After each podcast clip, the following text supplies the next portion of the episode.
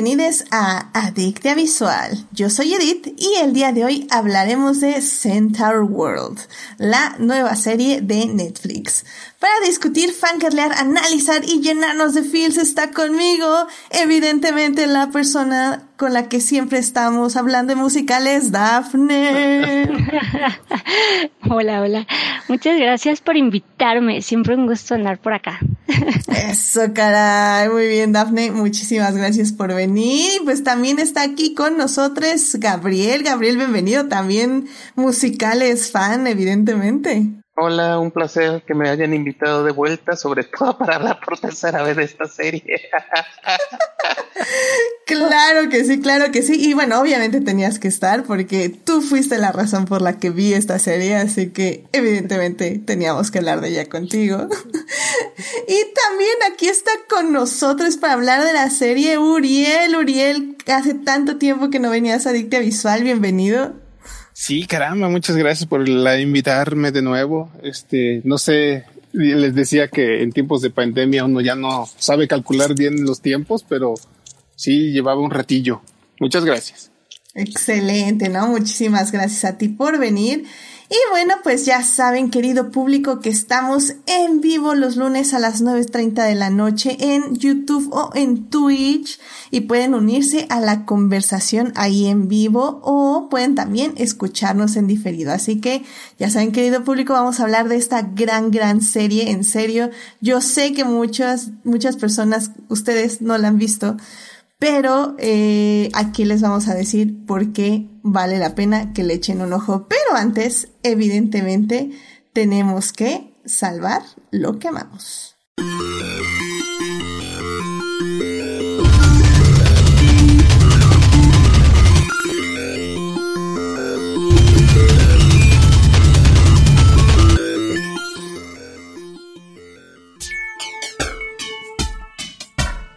Pues ya estamos aquí para salvar lo que amamos. Dafne, ¿qué te gustaría compartir con el público esta semana? Pues yo ahora quiero platicar un poco de tenis.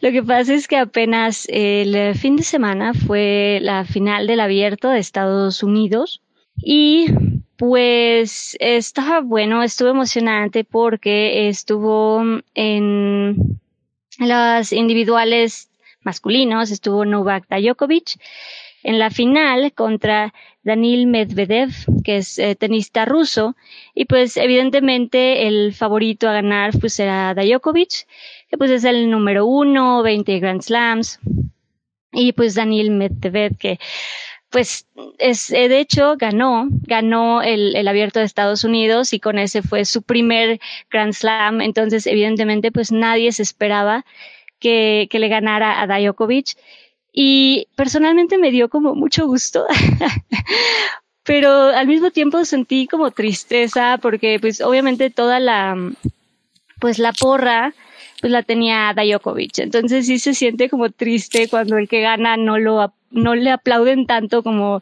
pues como al que, al que esperaban que ganara, que era Djokovic. Y eh, me dio ternura porque incluso Daniel pues se disculpó con el público, ¿no? Les dijo así como, hay una disculpa, yo sé que no era lo que esperaban, pero pues que les digo, acá andamos. Y, y me dio mucha ternura que se disculpara, así como, no, le ganaste, disfrútalo, caray. pero, pero sí, quería platicar de eso porque te digo, nadie se lo esperaba. Además era un torneo como muy esperado porque pues Djokovic había ganado los tres grandes abiertos del, del año y con este hubieran sido los cuatro, cosa que solo un tenista ha logrado, ¿no? Entonces hubiera sido como récord importante, pero pues vino Daniel y lo detuvo, le dijo no este año y pues nada, a mí quería platicar un poco de eso, que me dio gusto. Oye, Daphne, ¿y te dio gusto porque tenías sed de sangre como yo o nada más? hay algo de eso, también tenía algo de, eso, pero no, pero me dio gusto en general porque creo que creo que jugó muy bien. La verdad es que creo que sí se lo merecía. O sea, fuera de, de eso, creo que sí se lo merecía. La verdad creo que creo que estuvo jugando muy bien y creo que lo ganó, o sea, sí lo ganó, ¿no? Nadie se lo regaló, jugó, jugó muy bien. Pues de hecho los ganó de corrido, ¿no? Los tres. exacto, exacto. Entonces, pues pues sí, y quería compartirles eso. Ah, está muy bien, Dafne. Este, la verdad eres como la única persona que sé que ve tenis y que lo ama, o sea, aparte, que, es importante también. Así que, qué bueno que, lo disfrutas y que, y que nos pones al día un poco en, en las rivalidades de lo que está pasando. Pues sí, así es, y yo, yo estoy de acuerdo. O sea, el público, si, si tomamos algo de Luis Hamilton, es que el, el público te puede odiar, pero nada más volteas y les dices, no, pues muchísimas gracias por no apoyarme, su odio me impulsa a ganar aún más. Así que perfecto, Dafne, muchísimas gracias por compartir esto con el público. Este, Gabriel, ¿a ti qué te gustaría compartir con el público esta semana? Eh, no sé si ya lo había comentado, yo estoy seguro que no, pero hace una semana se anunció que por fin, después de muchos años de estar descatalogado, una serie va finalmente a ser reeditada, al menos en inglés y en Estados Unidos. Esa serie se llama Conan, el niño del futuro. Mm. Y lo que tiene esa serie es que muchos, los que lo han visto de seguro lo van a notar, pero porque es inconfundible. Fue la primera serie que fue dirigida por Hayao Miyazaki. O sea, fue su primer trabajo como director, como director de series. Y lo que lo hace especial es que no es, es uno de esos casos donde es un proyecto personal suyo. O sea, no fue contratado para ello, no fue, este, no es como otra serie donde dirige unos episodios, no. Es una serie hecha, este, con, este, dirigida este, con él en su desarrollo. Y por desgracia estuvo muchos años descatalogado. De hecho, aparecía por ahí y por allá, pero era imposible conseguir la serie, al menos en buena calidad, porque solo se conservaban grabaciones de VHS. Con eso digo todo, cuánto tiempo ha pasado. pero finalmente se anunció que ya la rescataron, le hicieron una restauración en la medida de lo posible y el 16 de noviembre, al menos en Estados Unidos, ya está a la venta. Así que si alguien se quiere animar a ver el primer trabajo de Hayao Miyazaki como director en una serie, estamos hablando de estamos hablando de antes de Nausicaa, estamos hablando de, o sea, antes de todo eso, esta es la serie que los dio a conocer y créanme, ¿ves? Su diseño de sus avioncitos, su estilo, su ritmo narrativo, todo es Hayao Miyazaki. Se lo grita a leguas. Excelente, excelente. ¿Y cómo, se llama la serie, perdón? Eh, Conan, el niño del futuro. Conan, en inglés el niño es, del futuro. es Conan the Future Boy. Y para los que aquellos que se acuerdan, recuerdo que el año pasado recomendé la serie de este Keep Your Hands of Aizoken o Aleja tus manos de Eisoken o del club de video. Y una de las primeras escenas de la serie es precisamente una recreación del primer episodio de Conan, el niño del futuro. Órale. Nice, ok, ok, bueno, pues muchísimas gracias por esto y pues qué curiosidad, en serio que creo que va a estar bastante interesante checarlo, así que muchísimas gracias por eh, la recomendación y pues lo estaremos viendo ya el 16 de noviembre, que pues ya está literalmente aquí en la esquina, así que eso, eso es cool. Perfecto, muchísimas gracias. Eh, Uriel, ¿a ti qué te gustaría compartir con el público esta semana? Eh, bueno, yo en lo personal llevo o llevaba varias semanas queriendo terminar de ver una serie. Bueno, una serie de series, o sea, son como tres series. De hecho, lo manejan en trilogía. La pueden ver en Netflix. Es una serie de Transformers. Y ustedes dirán, pues, ¿qué tiene de interesante una serie de Transformers? Porque, por si no lo saben, creo que hay series de Transformers cada año, cada dos años. Ya incluso han llegado a manejar muy abiertamente el tema del multiverso, porque pues no hay otra manera de, de compaginar tanta serie que sacan. Pero esta, eh, para empezar, me llamó la atención porque es animación tipo por computadora, se ve muy bonita, pero además, eh, te manejan como, pues, otro tanto de los orígenes de Transformers, ¿no? O sea, es cómo empezó su conflicto y todo el show. Es, eh, las series de Transformers pues, son muy simples, ¿no? Muy, muy básicas. Son los malos, los Decepticons, y los buenos, los Autobots, ¿no? Y, y son malos porque son malos y son buenos porque son buenos. Pero esta serie me sorprendió que le da profundidad al conflicto, o sea, te explica por qué hay facciones, te explica por qué se pelearon, por qué están enemistados, por qué unos son malos, entre comillas, por qué los otros son buenos, qué objetivos persigue cada quien. O sea, digamos, un, un resumen muy básico, resulta que se levantaron en contra de la opresión, eran esclavos o algo así. Y ya cuando estaban por fin consumando su libertad, pues a uno se le botó la canica y quería más poder. El malo de siempre, ¿no? Pero me gusta mucho que en la serie eh, te manejan una cierta escala de grises. O sea, no es que siempre sea el malo y el bueno. O sea, el malo, el famosísimo Megatron, este, muchas veces, muchas partes de la serie te manejan que tiene conflicto de hacer las cosas feas que hacen, ¿no? Que sí hace cosas horribles, obviamente, pero, pero ves cómo se va muriendo su alma poco a poco, ¿no? Este, ves cómo, cómo la guerra lo ha cambiado y cómo este, te, te hacen mucho énfasis que pues él era el campeón este, del coliseo, ¿no? Tipo. Y que pues es el héroe del pueblo, ¿no? Básicamente. Pero cuando mató al líder de la, del movimiento por querer ser más poderoso y por querer tener ese deseo de sangre tan terrible para vengarse de los opresores, pues perdió el camino, ¿no? Y por el otro lado, el, el héroe de siempre, Optimus Prime, resulta que no es tan, o sea, sí es heroico y, honorable y todo, pero no es para nada infalible, ¿no? O sea, básicamente por su culpa se está muriendo el planeta. Y pues casi toda la serie se la pasa azotándose el pobre porque, oh, por Dios, por mi culpa todos se van a morir y pues prácticamente sí se mueren casi todos. Spoilers. Pero o sea, me gustó, me gustó que le dieran cierta profundidad y desarrollo de personajes, así. Estuvo interesante y muy inusual para mí en una serie de Transformers.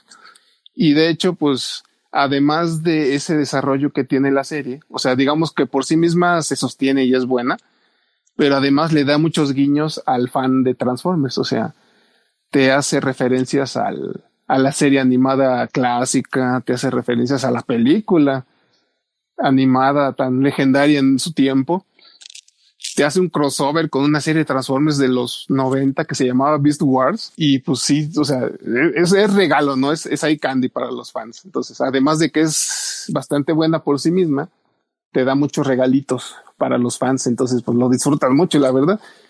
Entonces, este, pues, si, si alguien de cierta edad, este, está familiarizado de alguna manera con los Transformers, pues este es imperdible. Es este, es un must, sí, para, para, para ese tipo, para, para esa generación de los chavorrucos, básicamente. Y los que igual no conozcan tan a fondo, pero les llame la atención o quieren darle una oportunidad, pues chequenla.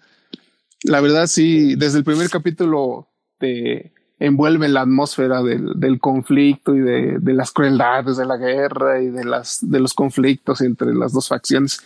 Pues está muy divertido y está este, interesante para darle una oportunidad. Está en Netflix, la manejan como la trilogía de los Transformers de...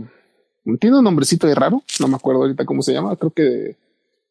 de no, no, no, no me sé ahorita el nombre, pero así, o sea, si tú le buscas en Netflix, Transformers, y te va a salir trilogía de no sé qué rayos, esa mira. Eso, muy bien, muy bien, pues excelente. De hecho, en el chat este Julio nos está diciendo, dice, y, y Optimus pasa de un cobarde a Jesús y no se te olvide el Crops Air de tu infancia. Ok. Así que, eh, pues mira, se oye bastante interesante. Eh, yo no hubiera dado ni un centavo por una serie de Transformers, pero la verdad es que lo que dice sí se ve que al menos tiene algo de corazón e, e intención, que eso es lo importante. Así que, pues ya saben, fans de Transformers, si quieren ver una serie, pues échenle un ojo ahí en Netflix. Muchísimas gracias por traer esto al, al programa, este. Uh. Y bueno, pues ya para cerrar esta bonita sección, eh, lo prometido es deuda y obviamente les voy a hablar rápidamente de Fórmula 1 porque fue un fin de semana complicado. Y sí, yo sé que podemos hablar de que Steve de las pistas de Blue nos mandó un hermoso mensaje después de 25 años y lo agradecí con toda mi alma, pero no, hay que hablar de Fórmula 1. Oye, tú estás muy joven para que eso te moviera. Ah, es que sí, oh, o sea, obviamente no quiero entrar en ello, pero eh, si bien no vi las pistas de Blue, o sea, sí llegué a verlas un poquito, sobre todo porque era como antes de salir a la escuela, creo. Entonces, Así que literalmente me tocaba así, ya, ya me iba y estaban ya las pistas de Blue. Entonces sí las llegué a ver, pero sí, no, no era del rango de edad. Pero aún así fue un muy bonito mensaje. así que váyanlo a ver rápidamente si, si les interesa. pero no, vamos a hablar de Fórmula 1. Creo que rápidamente, creo que lo que mucho les pegó es que nos recordó una época de cosas bonitas, inocentes, sencillas.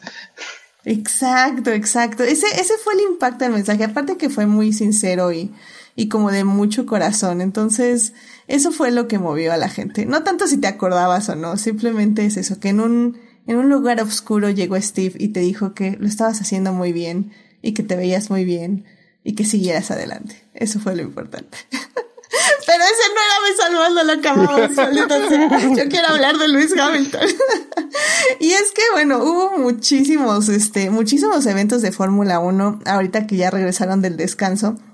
Literalmente hemos tenido una carrera por semana. Eh, Checo, nuestro Checo Pérez, piloto mexicano, ya renovó con Red Bull, así que el próximo año también va a estar corriendo con Red Bull, lo cual me encanta porque pues sí, o sea, ya va a poder modificar más el carro, dedicarse más eh, a él con los ingenieros y pues con esto le puede garantizar que va a ir aprendiendo más y el próximo año yo creo que va a sorprender bastante, si no es que ya al final de este. Y bueno, pues la carrera, esta carrera fue en Monza, el, legendario circuito de Monza.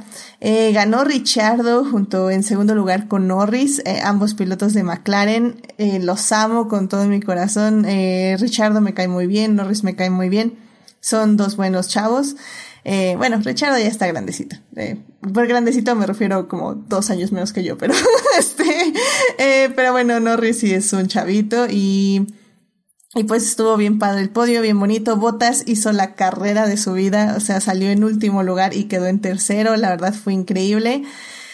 Y bueno, mi querido Lewis Hamilton estaba haciendo una bastante decente carrera eh, con lo que tenía cuando sale de pits y el personaje de Max Verstappen decide no hacerse un lado porque su ego es demasiado grande y no cabía en la pista ni, en, ni afuera de la pista. Y pues sí, estuvo muy pegado, eh, iban corriendo muy pegados, dieron la vuelta, Max se sale de la pista que hay como unos baches, eh, que la verdad también es una cosa que creemos que ya no deberían estar en las pistas, pero bueno, hay unos baches. El bache hace que el carro de Max salga volando y le caiga literalmente en la cabeza a Luis Hamilton. Eh, esto hace cuatro o cinco años, eh, yo creo que Luis Hamilton no hubiera vivido para contarlo. Afortunadamente tenemos el halo, del cual ya les he hablado en otras ocasiones, y el halo eh, protegió a Luis. Aún así la, la, llanta le alcanzó a pegar en la cabeza un poquito, a rozar, y sí le dolía mucho el cuello eh, al terminar la carrera. Bueno, ya después de eso, porque evidentemente sus carros salieron eh, destruidos y pues ya no pudieron ni continuar, ni él ni Max Verstappen. Y, y, pues eso, o sea, simplemente es agradecer primero que, que Luis Hamilton está bien, que Lalo lo protegió, eh, agradecer a todas las personas que idearon esto, a pesar de que muchos fans boomers decían que no, porque ya no es como antes que los pilotos se morían en todas las carreras, ahora no se mueren, y tú así como, ¿what? Entonces, este, sí, oye, oye, oye, si no es si no es meteoro. Eso sonó bien creepy. Ah, ya sé, no, ya, sí, gente boomer. Eso, eso fue cuando empezó el halo. Entonces, ahorita ya la verdad creo que son más elogios que otra cosa, porque ya hemos visto que varios pilotos se salvan de lo que hubiera sido, si no un accidente muy grave, una muerte casi segura. Entonces, eh, se agradece mucho eso. Luis sí se sentía muy mal. Eh, Verstappen cada día me cae peor porque ni siquiera fue a checar a Luis, ni dijo nada sobre él. ni sobre Lalo, o sea, está como en su berrinche y todo mundo está diciendo que, ay, que va Maxito, pobrecito. Ah, doble estándar, gente, doble estándar. Ya tuve que dejar de seguir otra vez a muchos críticos, porque sí, son hombres, críticos de Fórmula 1 que dicen que Maxito, pero ay, pero es que Maxito, o sea, literalmente casi mata a alguien Maxito y ni siquiera fue para preguntarle cómo estaba a Luis. Así que bueno. En fin, Luis afortunadamente está bien, hoy está en la Gala ahí en Nueva York, un outfit relativamente increíble porque también el asunto de los outfits de los hombres en el Met Gala es que solo llevan trajes, lo cual me parece una desgracia y deberían de dejar invitar hombres que solo vayan en trajes, sinceramente. Pero bueno, Luis le dio como un reverse y trae así como una playerita este transparente con una como mascada en, en el pantalón y, y su Espera, me está diciendo que hay otras cosas además de traje. Claramente eh. deberíamos ver lo que hace Lil, Lil, Nas, que lleva una armadura. Es lo que iba a decir. El caballero del zodiaco, Exactamente. O Billy Porter, que siempre va también muy bien vestido. así que.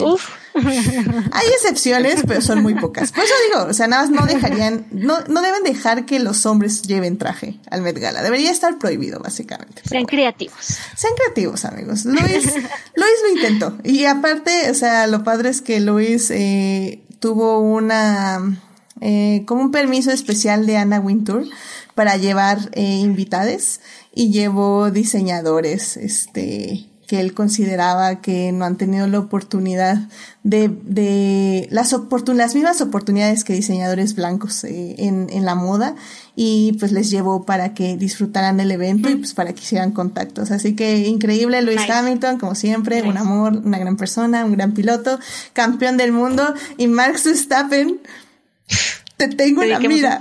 Te tengo en la mira, maldita sea. bueno. No, sí, en serio que ese Max me cae peor cada día, pero bueno, y sus fans más, pero bueno. Entonces Luis Hamilton estuvo muy bien. Como digo, sí creo que fue incidente de carrera. Eh, la verdad, no creo que Max tenga la culpa del incidente per se. Eh, podía haber cedido, pero bueno, como digo, su ego no lo iba a dejar ceder, al igual que el ego de Luis Hamilton no lo iba a dejar ceder. Pero sí creo que se debió haber preocupado un poquito más por el estado de Hamilton en lugar de salir todo enojado y lloriqueando, eh, literalmente sabiendo que la llanta de su carro le había pegado en la cabeza, pero bueno. En fin, este, pues sí, Fórmula 1 ha estado muy padre. Chequenla, domingos, sábados, viernes. Así que bueno, ahí, les estaré avisando de cómo va la Fórmula 1 y el increíble Mac, eh, perdón, Luis Hamilton y esta batalla que tiene con Max Verstappen, que, eh, te odio. Pero bueno. En fin, pues bueno, con eso ya vámonos, porque si no se nos hace más tarde, vámonos ya a hablar de series.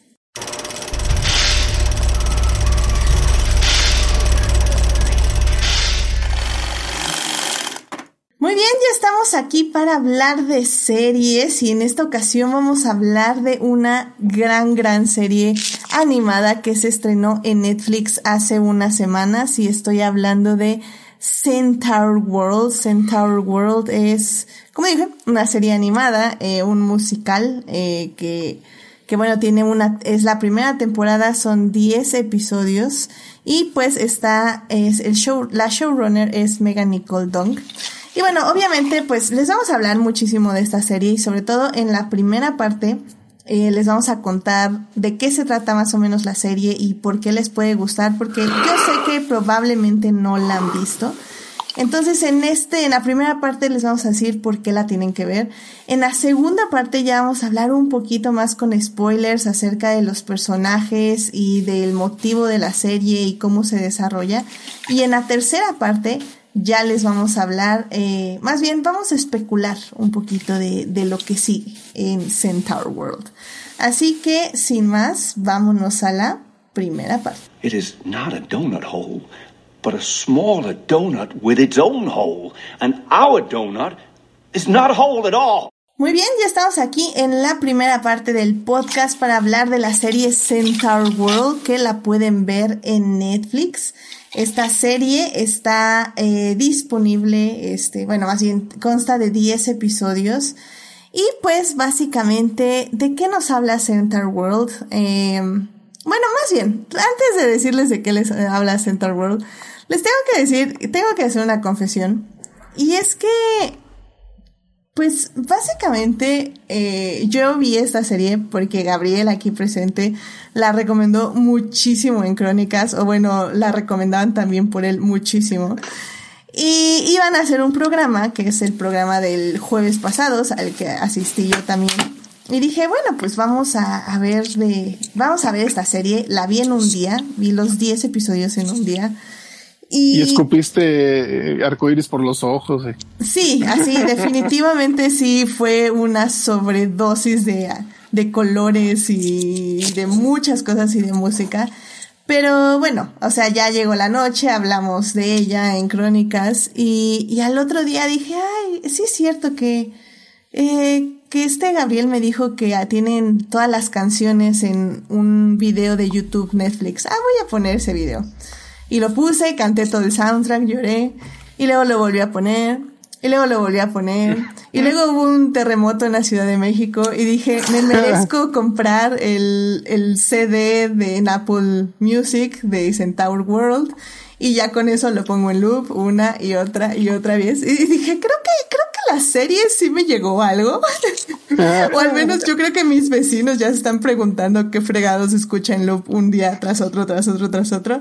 Entonces dije, necesito hacer un programa de Center World, porque creo que sí vale la pena y como siempre si me obsesiona tanto algo, es por algo. Y, y hay que hablar de ello, evidentemente. Entonces, pues mira, en, en razón de que fuiste el culpable de, de que tenga esta música en loop, Gabriel.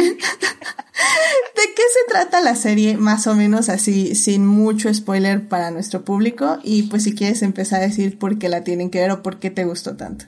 Bueno, eh, yo creo que Uriel fue testigo que fue este uno de esos casos donde la serie me atrapó desde el momento en que apareció el primer tráiler.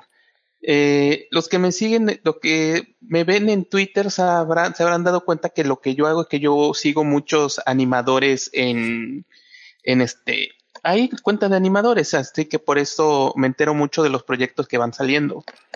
Y entonces, inmediatamente, entre la gente que trabaja, sobre todo en Netflix, empezaron a hablar de, ya viene el tráiler de Center Wars, ya vienen de Center War, y yo ya había escuchado algo de Center War, incluso gente como Alex Hirsch, que es el creador de este, Gravity Fall, la había hablado este, sobre esta serie, diciendo, es una locura, tienen que verla. No dijo, no con esas palabras, pero más o menos así. Entonces, cuando finalmente vi el tráiler, quedé maravillado. Era una era un increíble y maravilloso contraste entre estilo Avatar, estilo anime Avatar, con cartoon estilo Adventure Time. Y entonces yo ya la verdad estaba muy, muy, muy emocionado. De hecho, Pote no me va a mentir que yo ya estaba agarrando y yo ya estaba diciendo, vean Center War o moriré. No, primero dije, o morirán todos. Pero empezamos a cambiarlo de que, véanlo o yo voy a morir porque necesito que esta serie tenga éxito. Y cuando finalmente se estrenó, la verdad cumplió mis expectativas. ¿De qué trata Center War? De una manera muy, muy resumida. Center War es la historia de un caballo y su jinete en un mundo devastado por la guerra por unas criaturas que llaman minotauros. Eh, no hablan mucho de lo que está pasando, solo que hay una guerra que se ha prolongado muchos años y el tanto caballo como jinete, una niña como de unos, pues yo le calculaba unos 15, 16 años, pero soy muy malo en ese sentido, tienen que entregar un artefacto mágico al general y en esos momentos son atacados por un por el ejército de los minotauros. Y en ese momento cuando caballo está cayendo hacia hacia un vacío, se activa el aparato mágico y caballo termina en Center War o Centauria como se llama en español.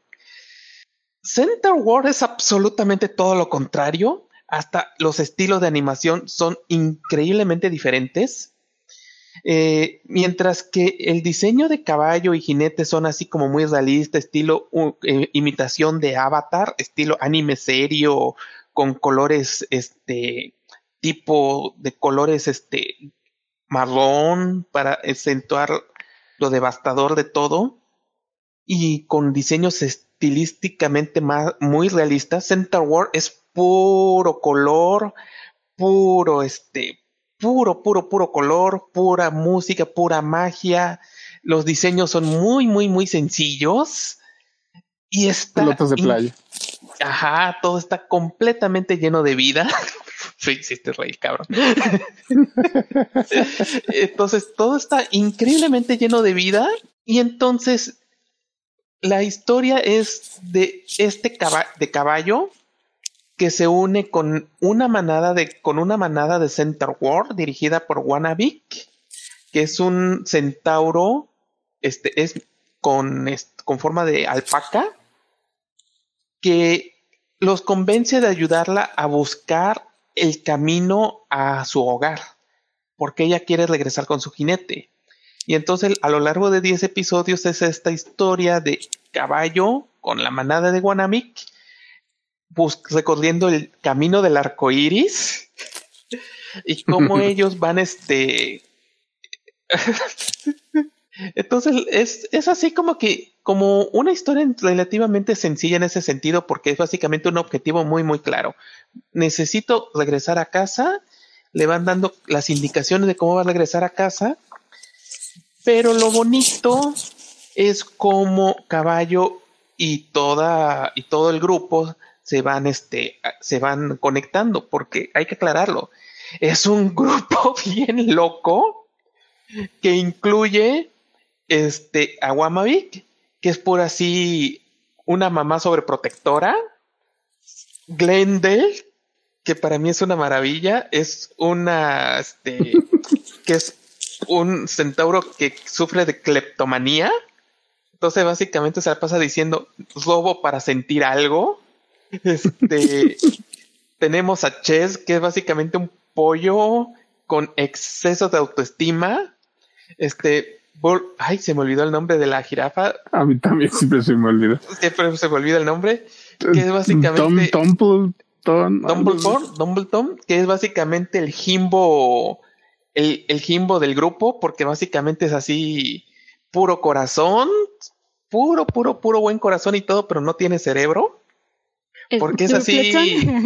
Dumbleton. Dumbleton. Dumbleton. Porque básicamente un corazón muy, muy puro, muy, muy, muy inocente. Que básicamente sigue al grupo.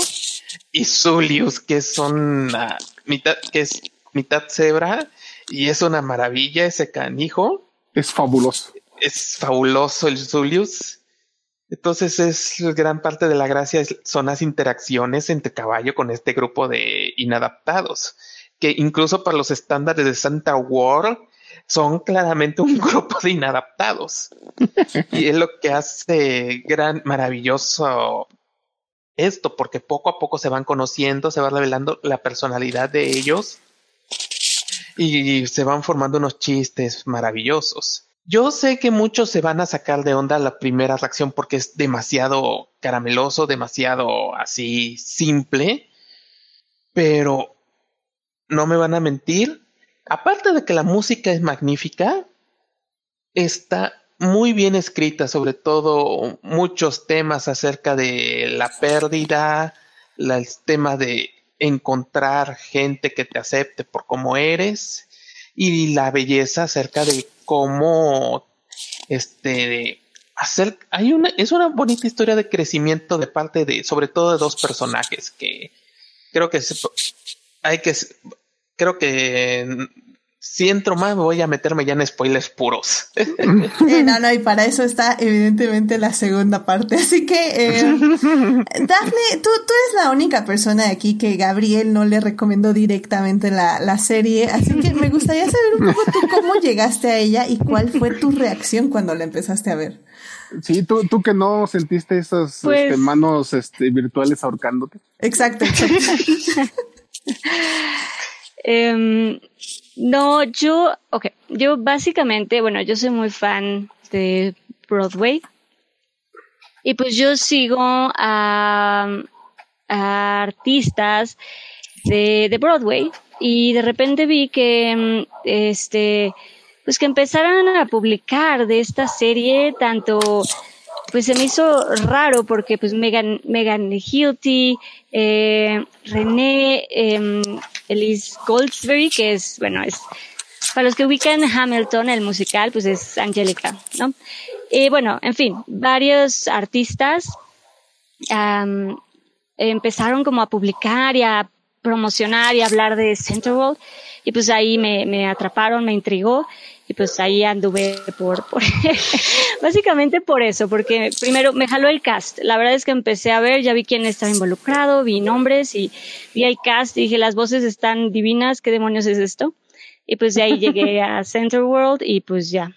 Ese es, ese es básicamente esa es la historia. Y pues sí, eh, vale, la verdad es que vale, vale mucho la pena. Es una cosa rara, o sea, sí hay que acostumbrarse un poco visualmente a lo que es eh, Center World y el humor que tiene. Em, es un humor como lo, lo que decían, como muy simple, pero que llega un momento en la serie, creo yo, donde si superas ese tipo de humor, tiene mensaje y si empiezan a tocar temas interesantes, como, como decíamos, están ocultando muchas cosas con este humor un poco eh, simple, pero de nuevo, eh, está, está padre de nuevo lo que hay detrás de ese, de ese humor, porque justo ese es un poco el punto, ¿no? Lo que oculta ese, mm, pues esa risa y ese, ese color y esa diamantina, pues hay, hay cosas oscuras detrás. Y creo que ese es, eso también es lo padre de, de Center World. Y creo que es lo, lo, a mí lo que más me, me atrapó, sinceramente, porque, y sí, o sea, la verdad es que lo vamos a remarcar mucho, querido público es una serie que sí les va a costar un poquito de trabajo, al menos de que sean de estas personas que aman eh, la animación súper colorida y súper alegre ah. y como, como muy saturada. Eh, creo que a cualquier persona que no le guste mucho eso, sí le va a costar trabajo ver la serie, pero en serio, y lo remarco, creo que vale muchísimo la pena porque como bien dice Daphne, detrás de todos esos colores hay temas heavies, o sea, temas muy, muy heavy, heavies, traumas muy, muy fuertes y que se van eh, al, al, final del día desarrollando durante la serie. Y es que aquí sí yo tengo que enfatizar que a mí lo que me atrapó sinceramente fue la música. O sea, eh, por momentos los, los colores y, el humor me, empezaba como a cansar un poquito y ¡fum! salía una canción y yo ya estaba llorando, ¿saben? O sea, creo que la música está tan cargada de emociones y tiene leitmotivs que se van desarrollando durante la, toda la serie y cada leitmotiv va cargándose de emoción tras emoción tras emoción, que cuando llega el último episodio y vuelven a cantar ciertas líneas o ciertas tonadas, la verdad es que te llegan al corazón 100%. Y pues, Uriel, eh, no sé si quieras tú compartir tu, tu experiencia viendo Center World y, y pues, ¿por qué la recomendarías a la gente para que se anime y vea estos 10 episodios que, por cierto, duran media hora a lo mucho cada uno y como digo, son cortos. literalmente me la eché en un día, o sea, si quieren así saturarse 100%, se la pueden echar en un día, si quieren ir haciendo pausas de tanto color y tanto trauma, pueden y hacerlo tanta música. y tanta música pueden hacerlo. Yo, yo fue un poco porque tenía que verla en un día, pero pero tal vez sí me la hubiera echado como en dos partes. Pero bueno, se va rapidísimo. En serio que ya cuando viste ya acabó el episodio y ya te pones que sigue. Pero bueno, perdón, Uriel, eh, ¿Cómo la viste tú? ¿Te la echaste así en maratón o viste así de uno en uno? ¿Cómo le hiciste? Yo, dado mis horarios, me la estuve echando de poquito en poquito. Este, pero así digamos, si tomamos si supusiéramos que me la eché de corrido un día tras otro, deben haber sido unos tres, cuatro días. Y este, sí, o sea, yo, yo más o, más o menos como a escata, como al apreciable doctor José Gabriel. este, o sea, yo vi el tráiler, bueno, para empezar nos lo arrojó a la cara, ¿no? Digo, tienen que ver esto. Por Dios, a ver, a ver, déjenme ver. Si quieren, déjenle pongo play.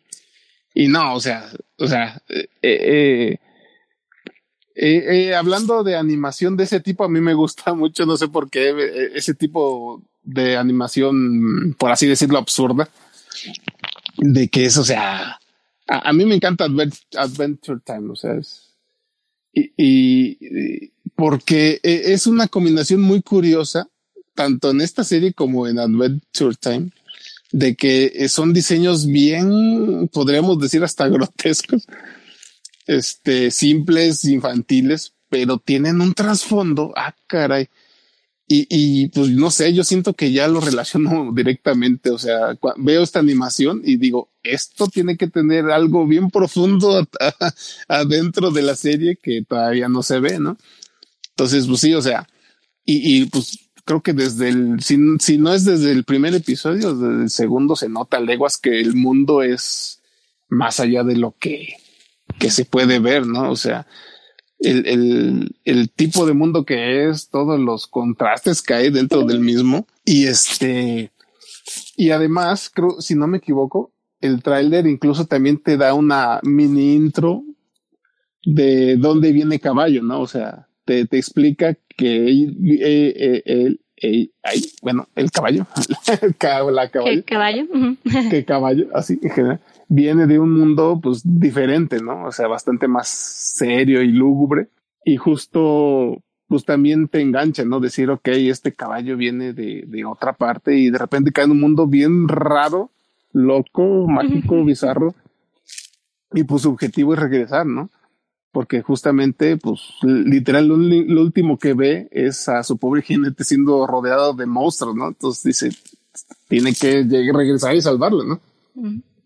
Entonces, sí es este, o sea, desde, desde que vi el trailer me atrapó y pues ya entre que lo iba viendo, pues la verdad fue pura satisfacción, 100%. No, y aparte, digo, pero aparte lo, lo padre, pues es que tiene distintos tipos de, de, animación, ¿no? Justo unieron a estos dos estudios para hacer dos tipos distintos de animación y poder diferenciar eh, lo que es Center World y, y, el mundo de donde viene Caballo.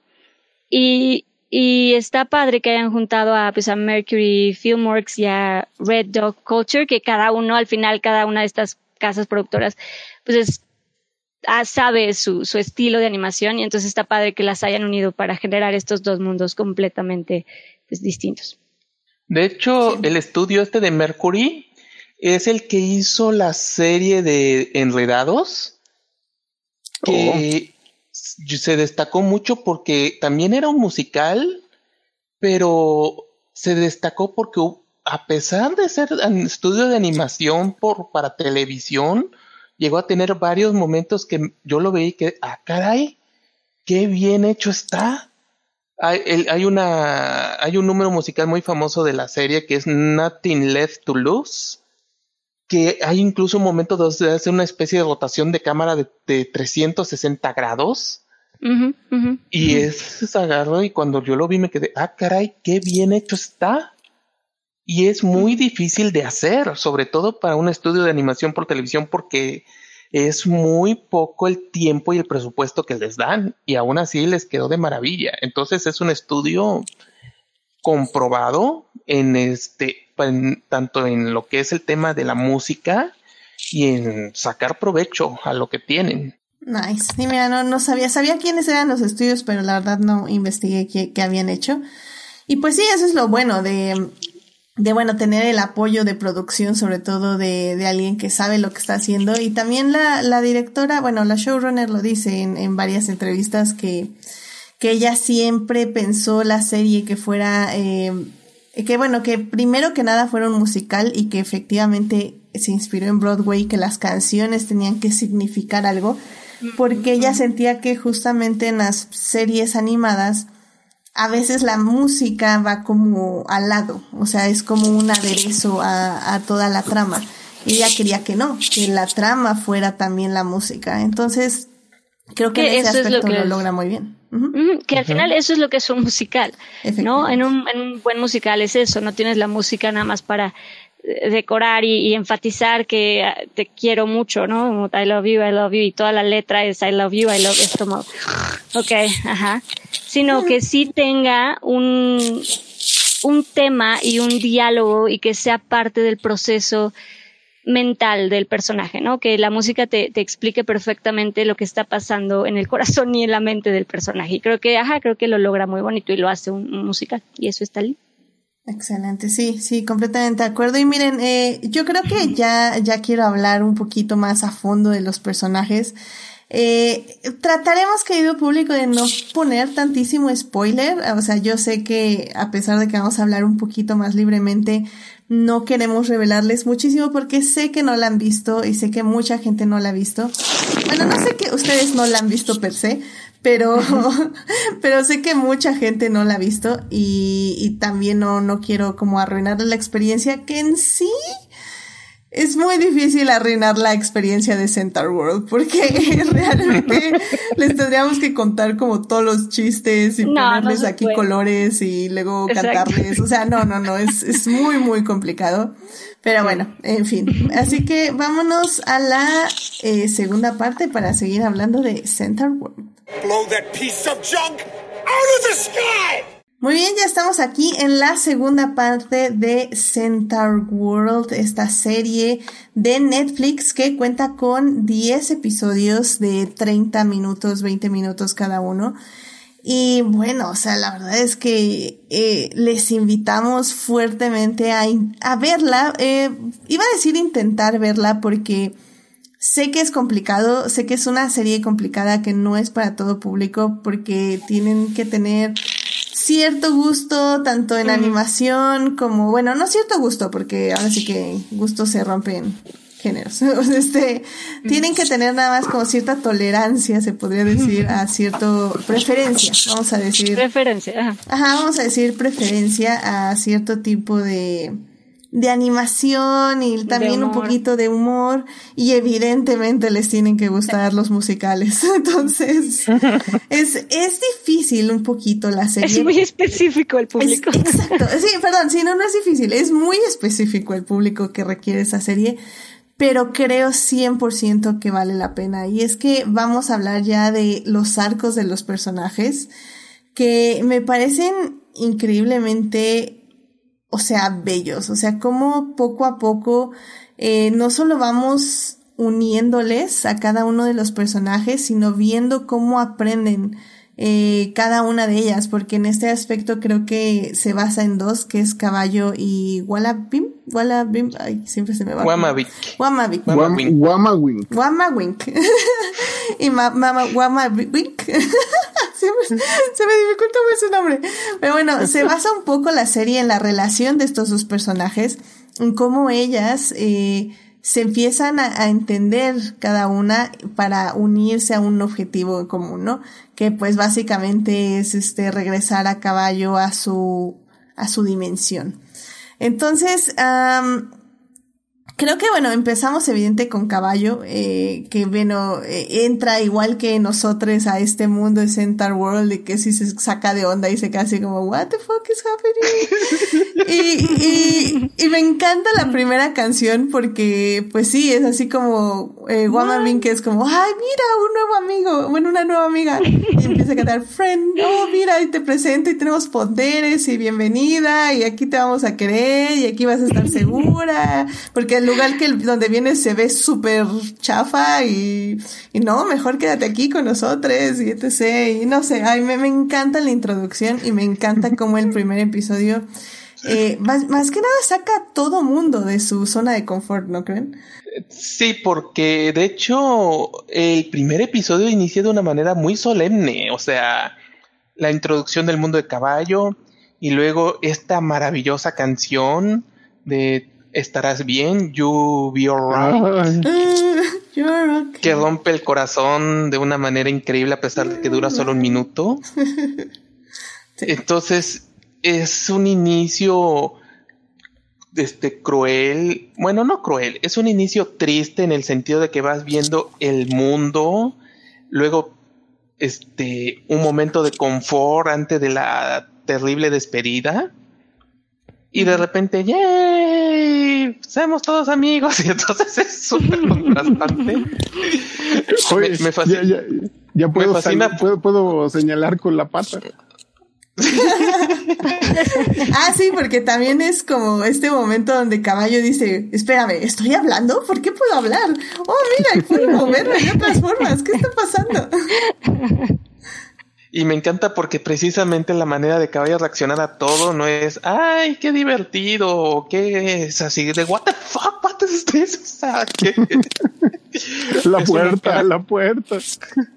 La, una cara de terror constante de todo lo que pasa a su alrededor. Exacto. Ay, Creo que es una reacción bastante entendible. Sí, digo, al final, y creo que es un poco la reacción que, que compartimos, ¿no? Este, todo, todas las personas que vemos, así como de qué está pasando, eh, cómo, cómo se está llevando a cabo este mundo, cuáles son las reglas también, un poco en ese sentido. O sea, creo que es increíble cómo, cómo nos, nos, nos introducen al universo. A mí lo que me llama mucho la atención es que justamente en el primer episodio eh, tenemos como eh, uno piensa que te vas a llevar como más tiempo en, en cómo los personajes se van a adaptar a la situación, cómo van a recibir a caballo. Y no, lo más padre de la serie es que se adapta rapidísimo, o sea, como que eh, por, el, por lo mismo que dura como 10 episodios, la serie avanza relativamente rápido, o sea, ya desde el primer episodio ya vemos cómo los personajes se empiezan a salir de su zona de confort. Básicamente, el caballo los arrastra afuera y les dice así como, hey, este, no, ¿saben qué? Tienen que ser valientes porque tengo que salir de esta burbuja para ir a encontrar a Jinete. Y, y jala a los personajes por fuera y les dice, vámonos, vámonos, tienen que hacerlo. Y, y como decía Gabriel al inicio de, de este podcast, o sea, si bien el, el la trama es como muy straightforward, es como muy sencilla, de que vamos a punto A, punto B, a punto C. Eh, cada uno de los chamanes, porque son chamanes por los que tienen que ir por partes de una llave para abrir la dimensión para que caballo, caballo regrese con jinete, cada chamán le va a dar como una lección a caballo. Eh, pero bueno, Gabriel, tú ya me escuchas, ¿verdad? Yo sí te escucho y yo sí estoy conectado. Perfecto, sí, sí, sí. Mientras esperamos a que Dafne y Uriel se unan, eh, justamente quería hablar un poco de, de los chamanes y de cómo a mí me pareció como súper interesante que si bien, por ejemplo, tenemos estas narrativas como el mago de Oz, de que ya sabes, ¿no? De que cada paso te enseña algo de, no sé, de que, ah, tengo que ser valiente. Entonces, este chamán, en el caso de Center World, me va a enseñar tal cosa. Y este otro chamán me va a enseñar tal cosa. Y, y, eso no pasa en Center World. A veces el, mismo, la misma caballo o Wallawib o cualquier otro personaje le enseña cosas a los chamanes. A veces los chamanes ni siquiera enseñan nada, nada más están ahí tonteando literalmente. Hay otros que sí enseñan cosas. Y, y eso me parece interesante, como que no maneja los clichés de este tipo de narrativas la serie, pero se apoya en ellos y trata de cambiarlos un poco, ¿no crees? Sí, eh, lo que es interesante mucho con los chamanes es que precisamente, como dices, uno esperaría que cada chamán le diera un consejo, un comentario o algo, pero luego, pero los chamanes en Center World son individuos que cada quien hace sus propias cosas, o sea, hay chamanes que son hasta un tanto, no sé si decir la palabra hay algunos chamanes que son muy reactivos en el sentido de que no, que tenemos que hacer esto, esto, esto. Hay otros que son así de que esto no es mi problema. Hay incluso chamanes que, un chamán en específico que de hecho es, eh, en lugar de enseñarle algo a caballo, es el chamán que aprende de su relación con caballo y Wamavik sobre todo.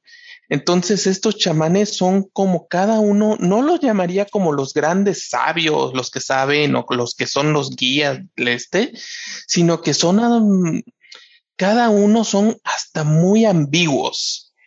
Hay incluso, hay unos especialmente que tú llegas a odiar mucho y hay unos que son incluso increíblemente amenazadores. Entonces son como cada quien están en su rollo, no todos son, digamos, así exactamente buenos en la cuestión de que tienen un efecto positivo.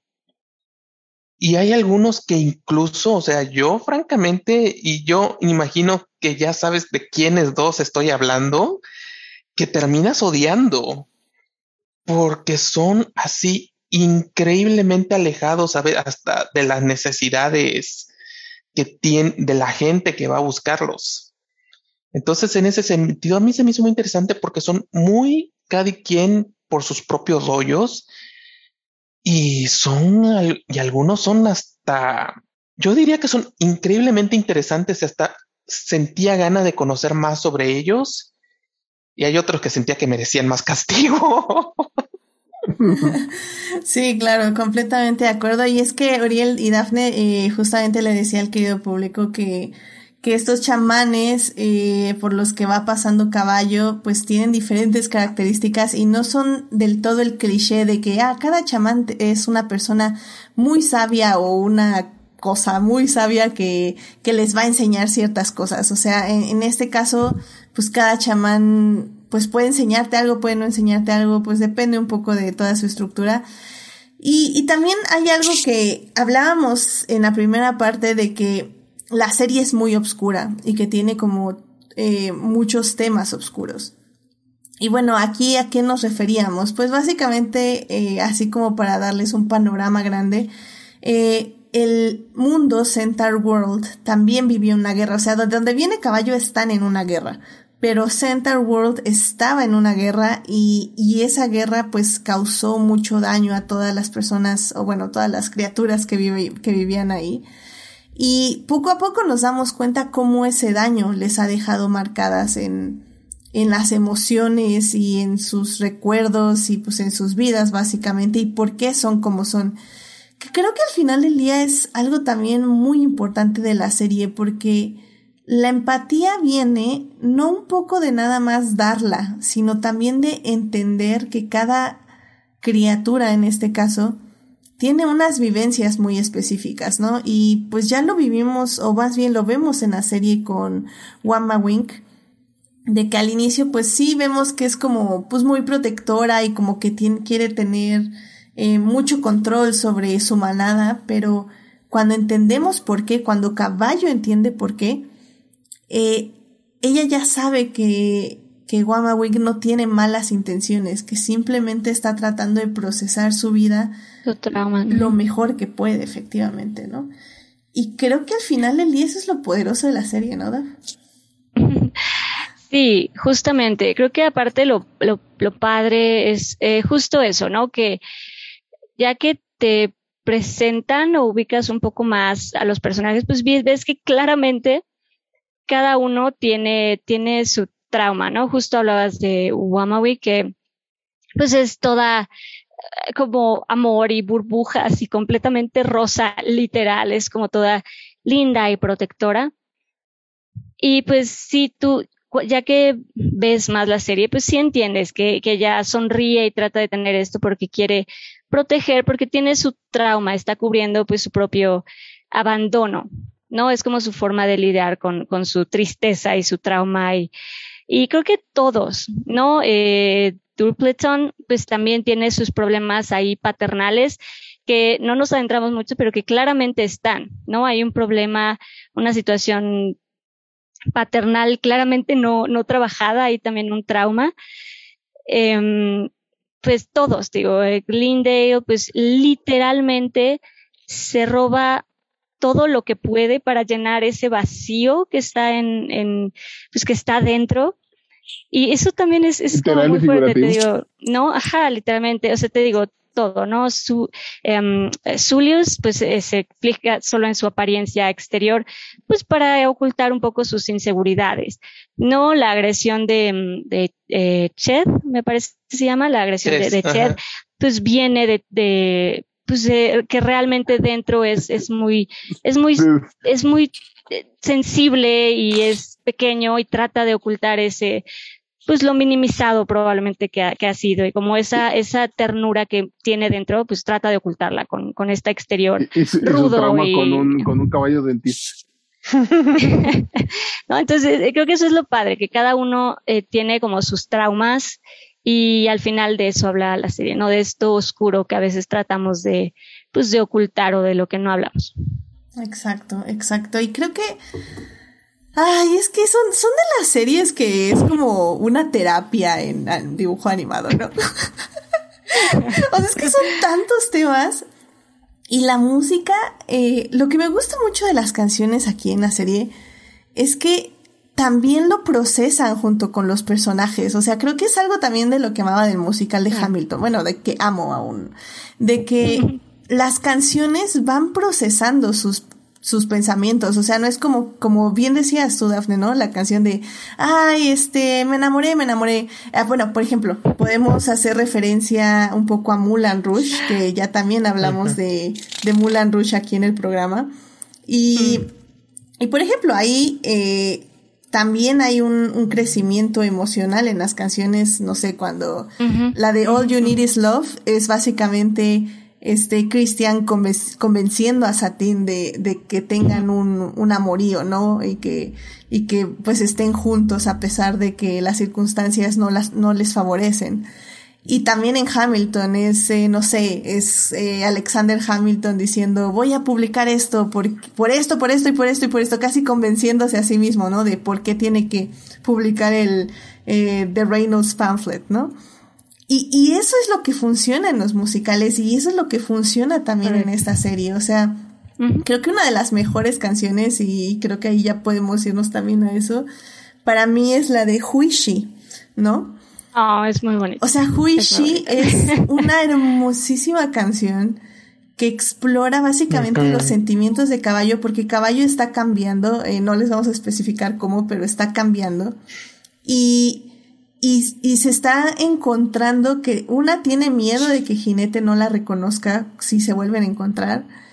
Y dos, también está viendo quién es ella en este nuevo mundo y con este nuevo objetivo en su vida.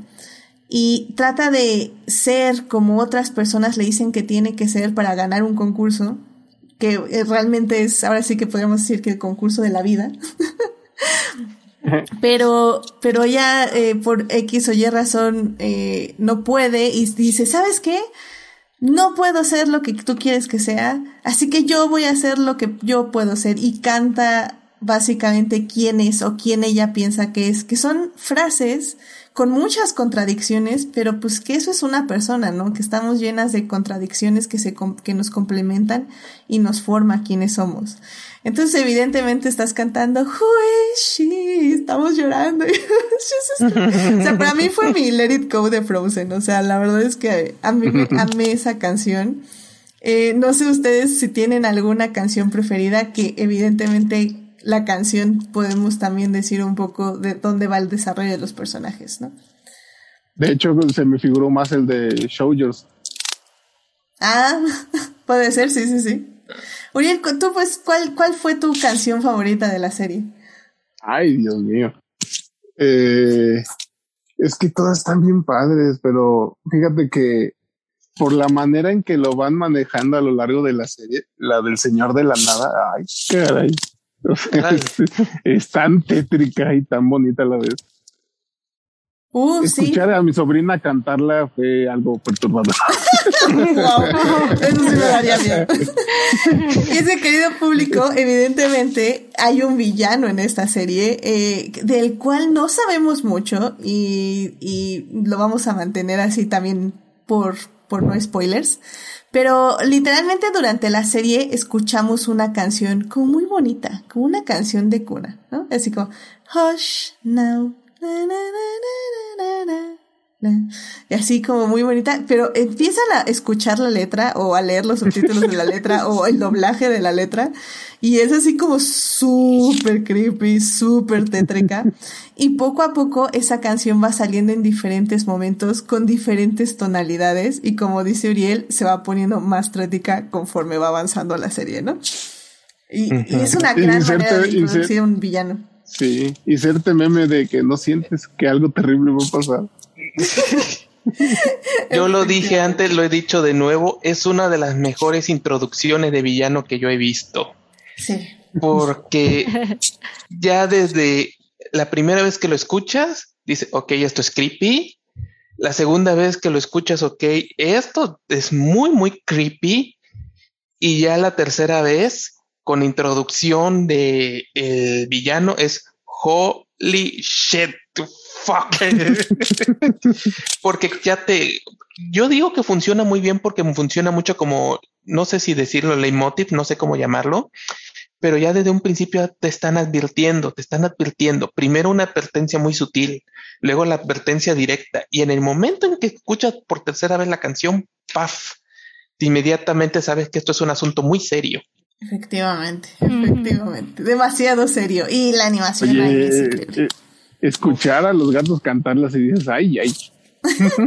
no, y toda la, toda la ambientación, ¿no? Alrededor de los gatos y así como oscuro con verdes. No, no, no, está, está es Está Es que además, eso está también padre, las referencias que se hacen a musicales, ¿no? Desde, obvio, el Mago de Oz, Cats, evidentemente, ¿no? Entonces está padre, esos easter eggs, como esas referencias que hacen a musicales, está muy padre. Sí, de hecho la showrunner decía en una entrevista que ella obviamente quería hacer referencias a musicales porque en sí pues, es de donde se inspira para hacer la serie, pero también no quería que fueran demasiado porque sabía que probablemente su público iban a ser niñas que evidentemente no tienen por qué saber referencias de, ah, este es del musical de Cats. Entonces sí quería hacerlas, pero de manera lo más sutil posible y que pues si las tomabas estaba bien y pues si no, pues no importaba, no había ningún problema sí, que no dependiera de eso. Exactamente. Entonces, sí, bueno, evidentemente cuando salen los gatos es Cats, 100%. no, y por la música, o sea, incluso escuchas Cats, o sea, es, es muy clara la, la referencia, incluso musicalmente. Está padre, está padre, está padre. Que eso también está padre de la serie, todos los géneros que toca musicales. Perdón, vas Sí, no, te iba a contar que ahorita me acuerdo de otra canción que me gusta mucho, la del tornado. Ah. Uf, sí. Esa me da, me da. De hecho, la saqué de mi. Es que ya obviamente ya hice una lista eh, cuando compré el disco. Entonces ya nada más escucho las que más de me las gustan. favorites. Porque sí tuve que quitarla del tornado porque sí me daba cosita. O sea, sí me da miedito, la verdad, de escucharla. Perturbadora. Sí, es muy perturbadora. No, no me gusta. O sea, sí me la tengo que saltar. 100%. Es que hay varias es son así, ¿no? Que son como para ambientar, que también te ponen. Sí, sí, sí. Es, es, es una canción muy creepy, la verdad. O sea, por no sé si es por el tono de los, o sea, la canción de caballo ahí, pero los coros son tan tréticos, tan amenazadores. Ajá, amenazadores, así se siente. Ajá, diría que es algo que funciona más viendo la serie, porque como dices, como una canción muy, más como ambiental.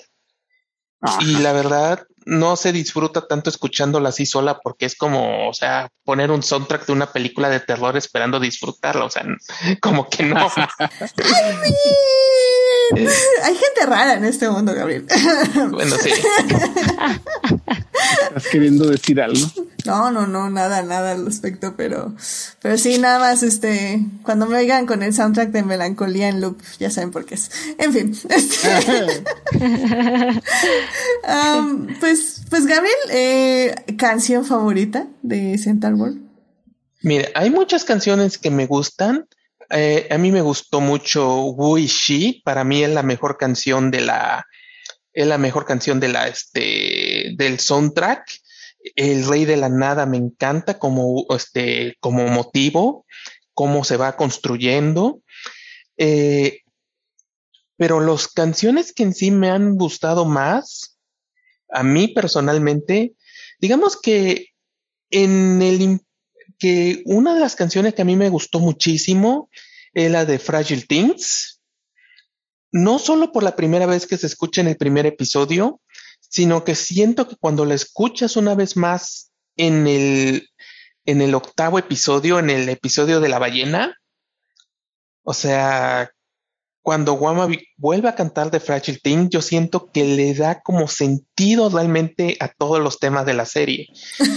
Porque ayuda a decir, por ejemplo, que sí, somos pequeños animales, somos frágiles, tenemos miedo, tenemos heridas, tenemos muchas cosas, pero en a pesar de esta fragilidad, estamos, nos tienes a nosotros, nos podemos ayudar entre todos y podemos recompensar esa fragilidad que todos tenemos como este, gracias a que estamos como grupo.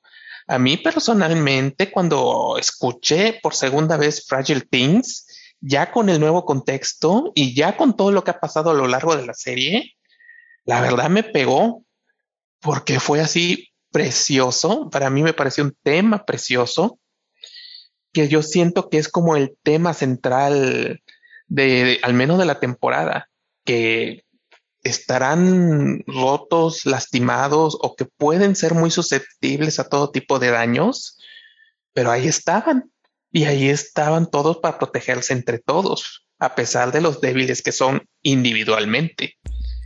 Y la segunda canción que me gustó fue cuando final, bueno, una, una canción que retoma en el penúltimo episodio el, la primera canción de la serie.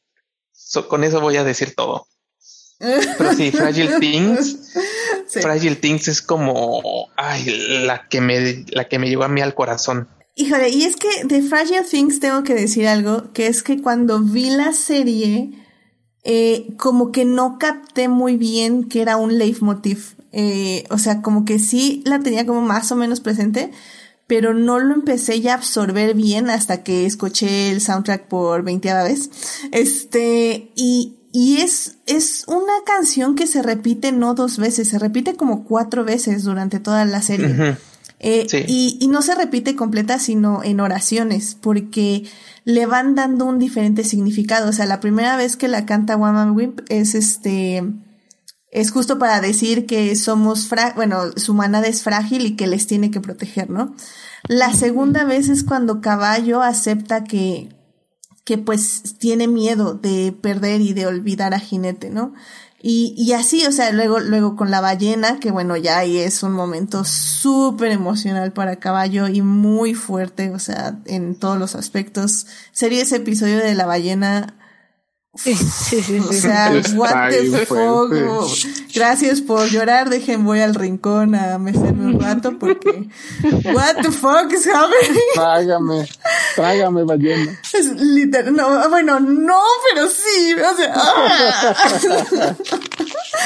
y, y, y bueno, y, y pues sí, el final del día es eso, o sea, es como, es una canción súper importante porque es eso, es aceptar que somos personas frágiles y como bien tú lo dices, cuando estamos en manada, en un grupo, somos menos frágiles por lo mismo, pero es importante saber que somos frágiles y es importante aceptarlo también, que es algo que también me gusta muchísimo la serie, que habla mucho de aceptar emociones y de cómo todas las emociones son buenas o más bien no, ninguna emoción es mala de sentir, o más bien, o, o debemos impedir sentirla.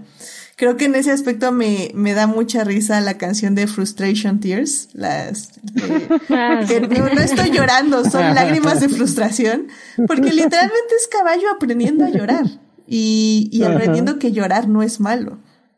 Y wow, o sea, pues, qué padre. Y es, y es, bien divertida la canción, aparte. Esta no es triste ni nada. Es, es muy divertida porque es caballo diciendo, no estoy llorando, no estoy llorando. I'm not crying, I'm not crying.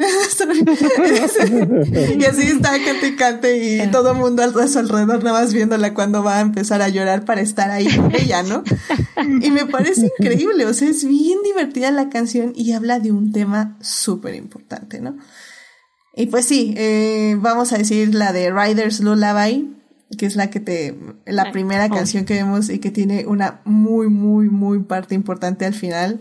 Ufa, no, ya, esa, esa fue a mí la que me mató en el último episodio. Ya, yo estaba así, llore y llore. Estaba, es bien bonito el final. Y es la primera canción que escuchamos y es de las últimas que, que cierran y que cierran con una gran, gran carga emocional, definitivamente. Eh, pues Dafne ya, este, yo sé que ya hemos dicho varias canciones, pero pues si quieres traer alguna otra o no sé. Eh, pues sí, no digo, obvio todo lo que ya se comentó. Pero sí, obvio, Riders Lullaby, porque aparte, de nuevo, y ya sé que es, es molesto, pero tengo que hablar de las voces. Riders Lullaby, que la canta Jessie Mueller, que tiene una voz hermosa. Eh, obvio, creo que a mí Riders Lullaby, de ahí me, me atrapó la serie, ¿no? Es de lo primero que oímos y sí es como, ok, oh. y bueno, lo que decías, también Frustration Tears a mí me dio mucha risa, es muy linda, es muy bonita. Y pues sí, creo que ya todo lo que se mencionó, la de Rainbow Road, también es otra que te atrapa, ¿no? Que si estás como por la música te quedas, ¿no? Y Rainbow Road es de las primeras que, que te atrapa porque, y de nuevo, yo sé, pero vuelvo a las voces. Esta eh, Kimiko Glenn, también como, como caballo, creo que lo hace increíble. Tiene una voz que a mí personalmente me parece muy bonita, muy, muy limpia, muy linda. No sé, me gusta muchísimo su voz. Entonces te puedo decir cualquiera que cante caballo, me, me la pasé muy bien. te digo, en sí las, las voces, ¿no? Está eh, Megan Hilty, que es, bueno, está eh, Wamawink. Y, ay, bueno, todos, obvio, obvio también amé escuchar a, a Goldsberry, a René Goldsberry, como Water Baby. También me disfruté mucho las voces, ¿qué te digo? Disfruté mucho escuchar a todos cantar. Sí, estoy de acuerdo. ¿Y ¿De, ¿De, qué acento estás hablando? Ah, es... Ah, y, y, bueno, para enfatizar, eh, Hello Rainbow Road eh, también uh -huh. es de mis favoritas. O sea, yo creo que sí. Me quedé, como dices bien, empezó la serie, me quedé por Riders Lullaby porque dije, wow, qué canción. Las otras me gustaron, me gustaron Center World, Spells for Days, todas esas me gustaron. Pero cuando ya empezaba a dudar si me tenía que quedar viendo la serie, llega Hello Rainbow Road, que es básicamente Correcto. con toda esta fuerza y pues básicamente es es caballo convenciéndoles de que tienen que salir de su comunidad, de su comodidad, de, de su burbuja. De su burbuja, de ser valientes, de ver el mundo y, y pues de que la acompañen y que, y que, y que la ayuden, ¿no? A buscar a, a Jinete. Wow, dije, no, ya me convenciste. inspiradora. O sea, literalmente es como decirle al público, vengan, acompáñenme en este sí. viaje. Y yo así como, sí, acepto, acepto. Está bien, estoy contigo. A donde vayas, yo voy. A donde vayas, yo voy. Y es que qué bueno que mencionan las actuaciones de voz, porque por ejemplo, Kimiko Glenn lo da todo, o sea, mm, mm, no mm. pareciera, pero es que tiene que cantar canciones chistosas, canciones no, tristes, es canciones es o sea, increíble. Yo soy fan, fan, fan. Uh -huh. O sea, no pareciera, pero les tiene un peso terrible por toda la variedad de canciones que tiene que cantar con variaciones uh -huh. de emociones. O sea, mencionamos una canción chistosa, mencionamos una canción triste, una canción emocional. Ajá, o sea. Sí. Y es que personalmente yo no conocía mucho a Kimiko Glenn, o sea, para mí era la menos famosa de todo este grupo de entre, al menos entre cantantes. Y la verdad, mis respetos. Sí, sí, sí. Es, la verdad es que sí, sí es, es, increíble. Sí, creo que, o sea, digo, tiene muchas canciones emocionales, pero híjole, a mí también la que me mata es la de What If I Forget Your Face. Ay, sí. Ah, sí, obvio, no, obvio, no, obvio. Creo, creo, que fue la primera que lloré. O sea, literalmente así fue como sí. lágrima, lágrima. ¿Qué está pasando?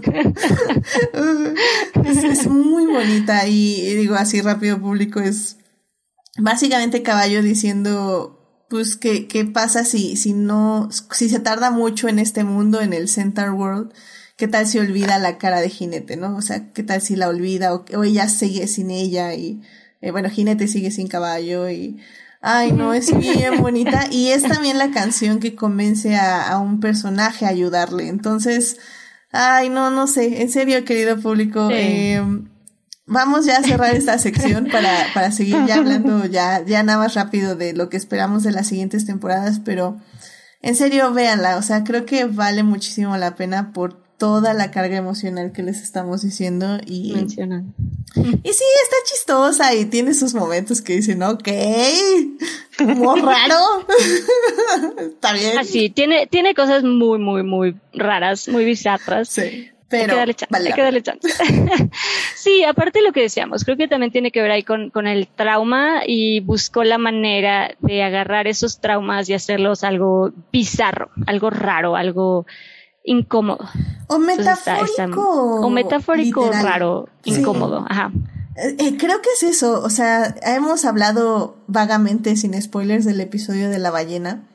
Y es que, querido público, tienen que ver el episodio de la ballena porque es entre metafórico y literal y y da mucha risa y luego da terror y luego da tristeza y luego da esperanza. O sea, es como, mm, what the fuck is happening con creo que ese sí, creo que ese sí transmite en general mucha tristeza, ¿no? Creo que sí, es lo más fuerte, lo que, lo que permea sobre todo ese capítulo. Creo que sí es más como melancólico, como tristeza, ¿no? Creo que sí se siente. Creo que, y al final, Híjole, es que en serio que es difícil hablarle sin spoilers, pero. sin spoilers. Es triste, pero siento yo que sí te da la esperanza de que puedes seguir. O sea, que no todo se acaba y que no va a ser fácil, pero que puedes seguir adelante, ¿no? Ah, no sé. Que se puede, sí, sí, sí. no, y digo yo, ya nada más como para comentar esto que estábamos hablando, nada más como para cerrar, eh, platicar de esto de la música y de, de, las canciones y de las voces, también al final esta, pues la reina Lía Salonga, que es la mujer misteriosa de al final que están en lo de la llave y todo eso que se echa también su, su ah, es, es, también una voz hermosa y lo hace muy bonito. Nada más quería mencionarla porque es, es hermosa. de hecho, de hecho, o sea, yo quería comentar que la, la que es la superestrella que yo conocí al menos, Lea Shalonga, no me decepcionó con la única canción que cantó. No, obvio, obvio, nunca decepciona. Nunca decepciona. nunca, nunca. También es una muy buena canción. Sí, sí, tengo, tengo que admitirlo. sí impresiona, definitivamente. Pues bien, vámonos eh, rápido ya a la tercera parte para ya igual dar conclusiones y pues, pues sí, decir que esperamos eh, de Center World. Vámonos para allá.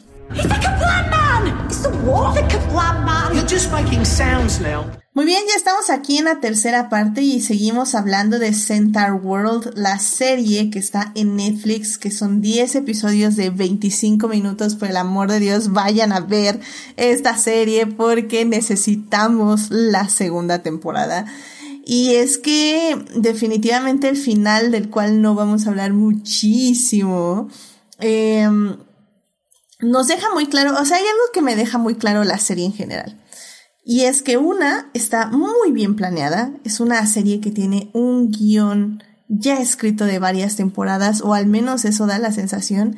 Es una serie que sabe a dónde va, sabe qué ritmo quiere tomar para llegar ahí, y, y creo que eso es muy valioso, porque al final del día siento que estos 10 episodios pudieron no sé, o sea, el primer episodio, por ejemplo, pudo haber sido fácil tres episodios.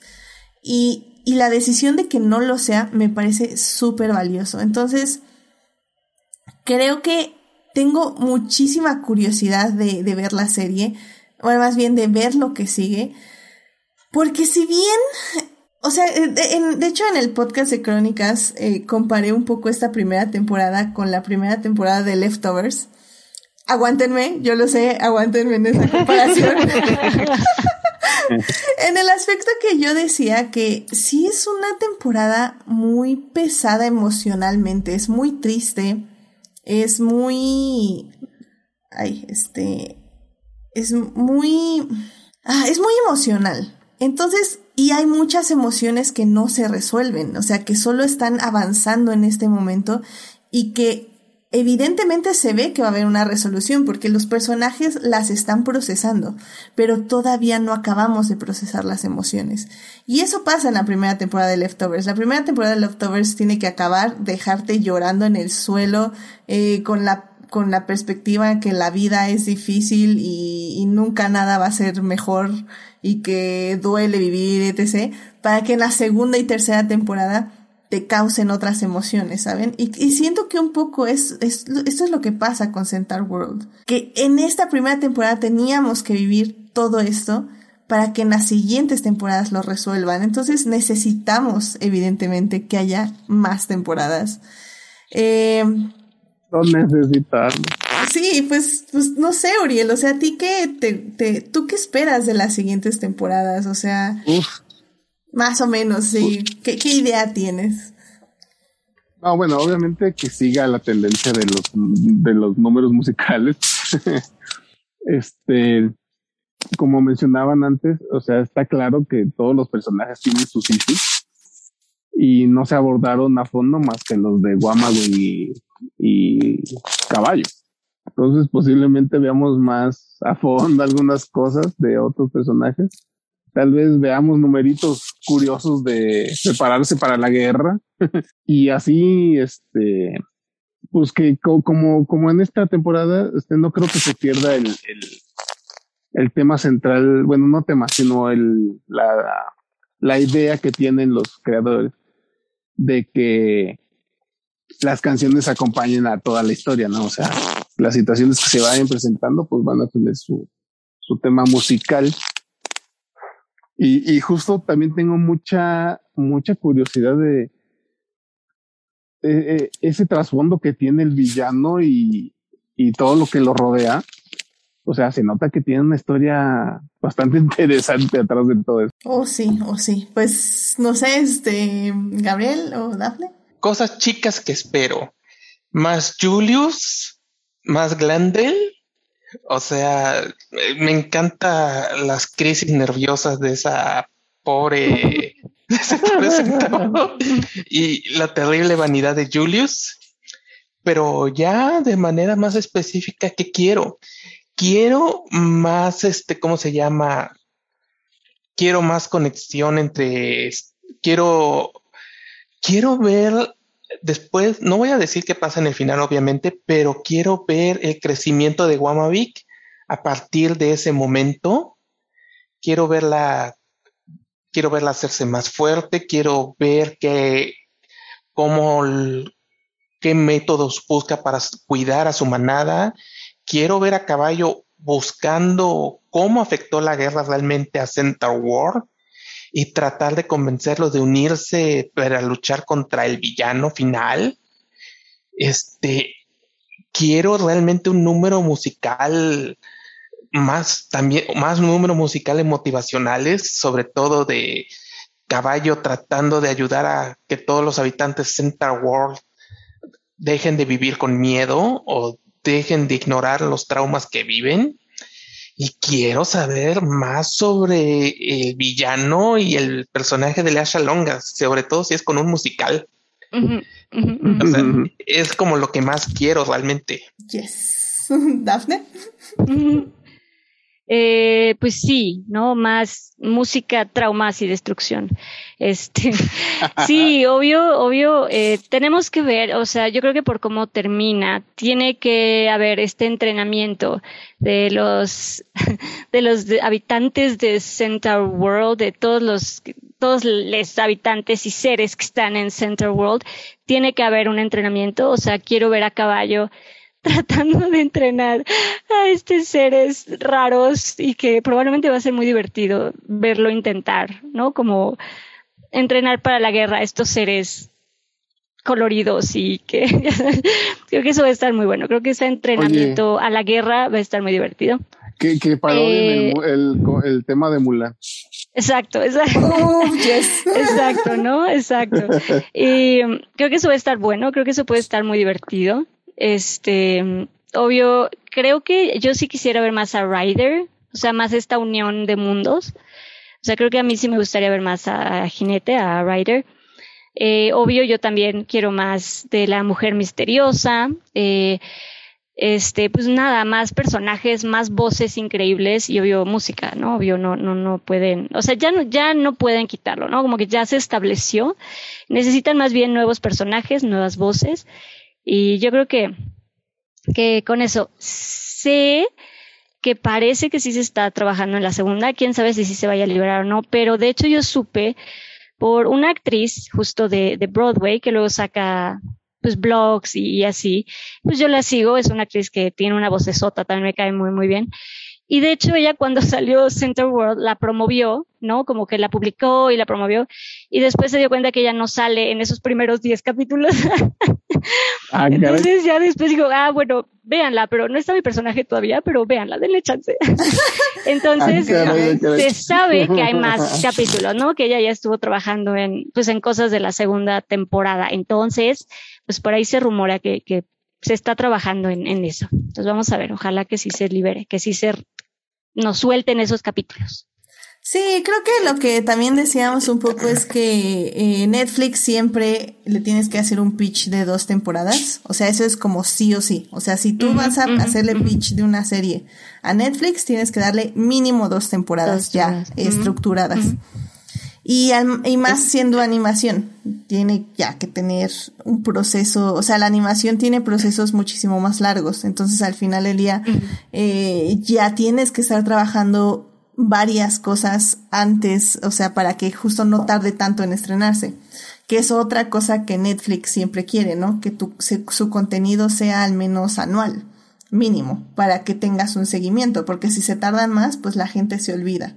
O, o simplemente no tienes como tanto el hype, tienes que seguir en la ola, por decirlo de alguna forma, ¿no? Entonces. Y es que ese es el problema un poco. Es que el problema con animación, lo hemos discutido ya algunas veces, es que hay que recordar que un episodio toma en promedio en es un promedio de un año a un año y dos o tres meses, más o menos. Un episodio.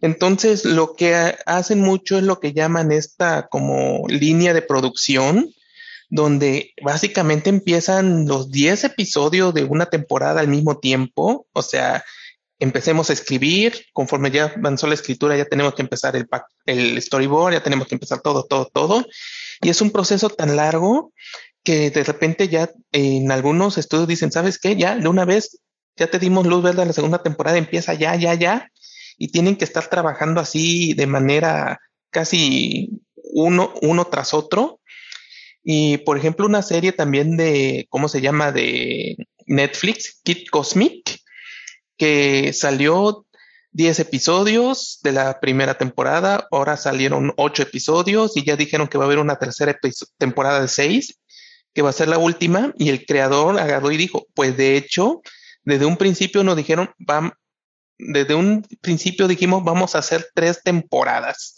Las escribimos las tres temporadas casi al mismo tiempo y conforme avanzamos una temporada, luego lanzamos, empezamos una temporada, empezamos con esta, terminamos la segunda, empezamos ya con esta. Entonces, yo por eso digo que es lo que creo que pasa con Centaur War, que mínimamente debe haber unos 20 episodios con el que les dieron el luz verde, pensando en precisamente, ok, esto para la primera mitad, la segunda mitad de 2021 y para las 2022, tal vez antes de la segunda mitad, ya tenemos listos los otros 10 para que ahí vayan.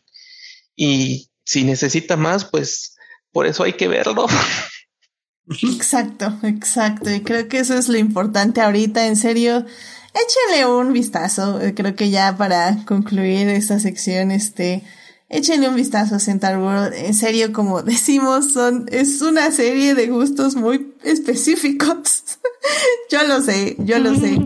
A mí también me costó trabajo al inicio, pero ya, o sea, corte a Edith, yo creo que ya algún vecino me va a venir a tocar aquí a la puerta para decir, bueno, qué fregado escuches todos los días. O sea, ya ni siquiera para ponerle nombre. Este, entonces. Y tú, acompáñame a verla. Acompáñame. No, no, no, no, no, definitivamente. Mira, ponte ahí tu Netflix, bye. Así, estamos en pandemia. Eh, eh, sí, de hecho. Oye, entonces tú eres de escucharlo a full en tus bocinas, no, no eres de ponerte los audífonos. Eh, no, en este momento es a full en las bocinas, definitivamente. Cantando a full. ah, sonidos discretos. Y de repente, ya que agarra el feeling, uno le sube a la música. Y dices, tal, tal Siri, ponme Centaur World y cantemos. y ya. Oye, las letras son complicadas.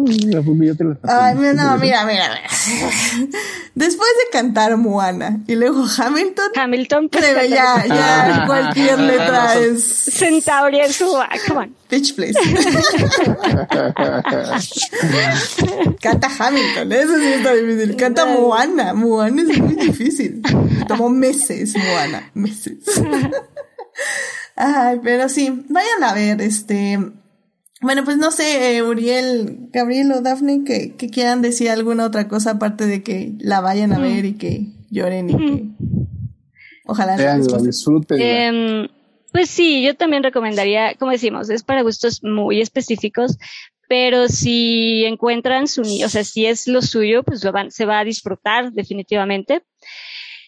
Y pues es que está padre lo que decíamos, o sea, creo que es lo que hemos estado comentando. Tiene como muchas cosas, tiene temas muy por debajo de, del humor y la música y los colores, tiene temas, creo que importantes, temas lindos eh, y tristes también, pero como temas importantes. Pues, y también creo que incluso, me podría decir, porque incluso cuando, cuando conocemos eh, Center World o Centauria, pues vemos incluso a personajes como muy distintos, ¿no? No solo, o sea, son desde ballenas hasta aves, hasta, ¿no? Como que tiene una gran variedad también de personajes, lo que, lo que la hace sentir también muy, como muy inclusiva, ¿no? Hay árboles, ¿no? que tienen piernas, o sea, es como muy, es muy rara pero, pero es muy, es muy inclusivo. O sea, creo que sí se siente, sin que sea como el, el tema como más marcado, creo que está ahí el ser inclusivo y está también eso, está, está padre. Y algo que, que me gusta mucho es que justamente, eh, pues, la creadora, pues, básicamente creo esto porque cuenta que ella en, tuvo que buscar eh, cuando estaba estudiando y así quería buscar como clases extracurriculares, como eso es, y terminó en, en coro, ¿no? En clase, en canto. Y que ella, siendo alguien ajena a todo ese mundo de música y canto y este tipo de disciplina, pues al principio se sentía justo un poco como, como caballo en Central ¿no? Ella como rara, como más seria, rodeada de estas personas rosas llenas de burbujas que cantaban a su alrededor. Entonces que al principio ella se sentía, pues eso, ¿no? Como caballo, como rara, como no sé si este es mi ambiente y que poco a poco se fue, se fue encariñando con, con ese mundo y con estas personas. Y es esta idea y este mensaje de abrir tu corazón y abrir tu mente a otro tipo de personalidades, ¿no? Como a entender que no solo tu mente existe, hay gente que vive y piensa de otra manera y también abrir tu corazón y tu mente y tratar de entender pues alguien que piensa y que es completamente distinto a lo que tú estás acostumbrado, a lo que tú conoces. Y eso creo que también es, es muy lindo. No sé, no, no, no lo pude decir mejor, en serio, que sí, completamente de acuerdo.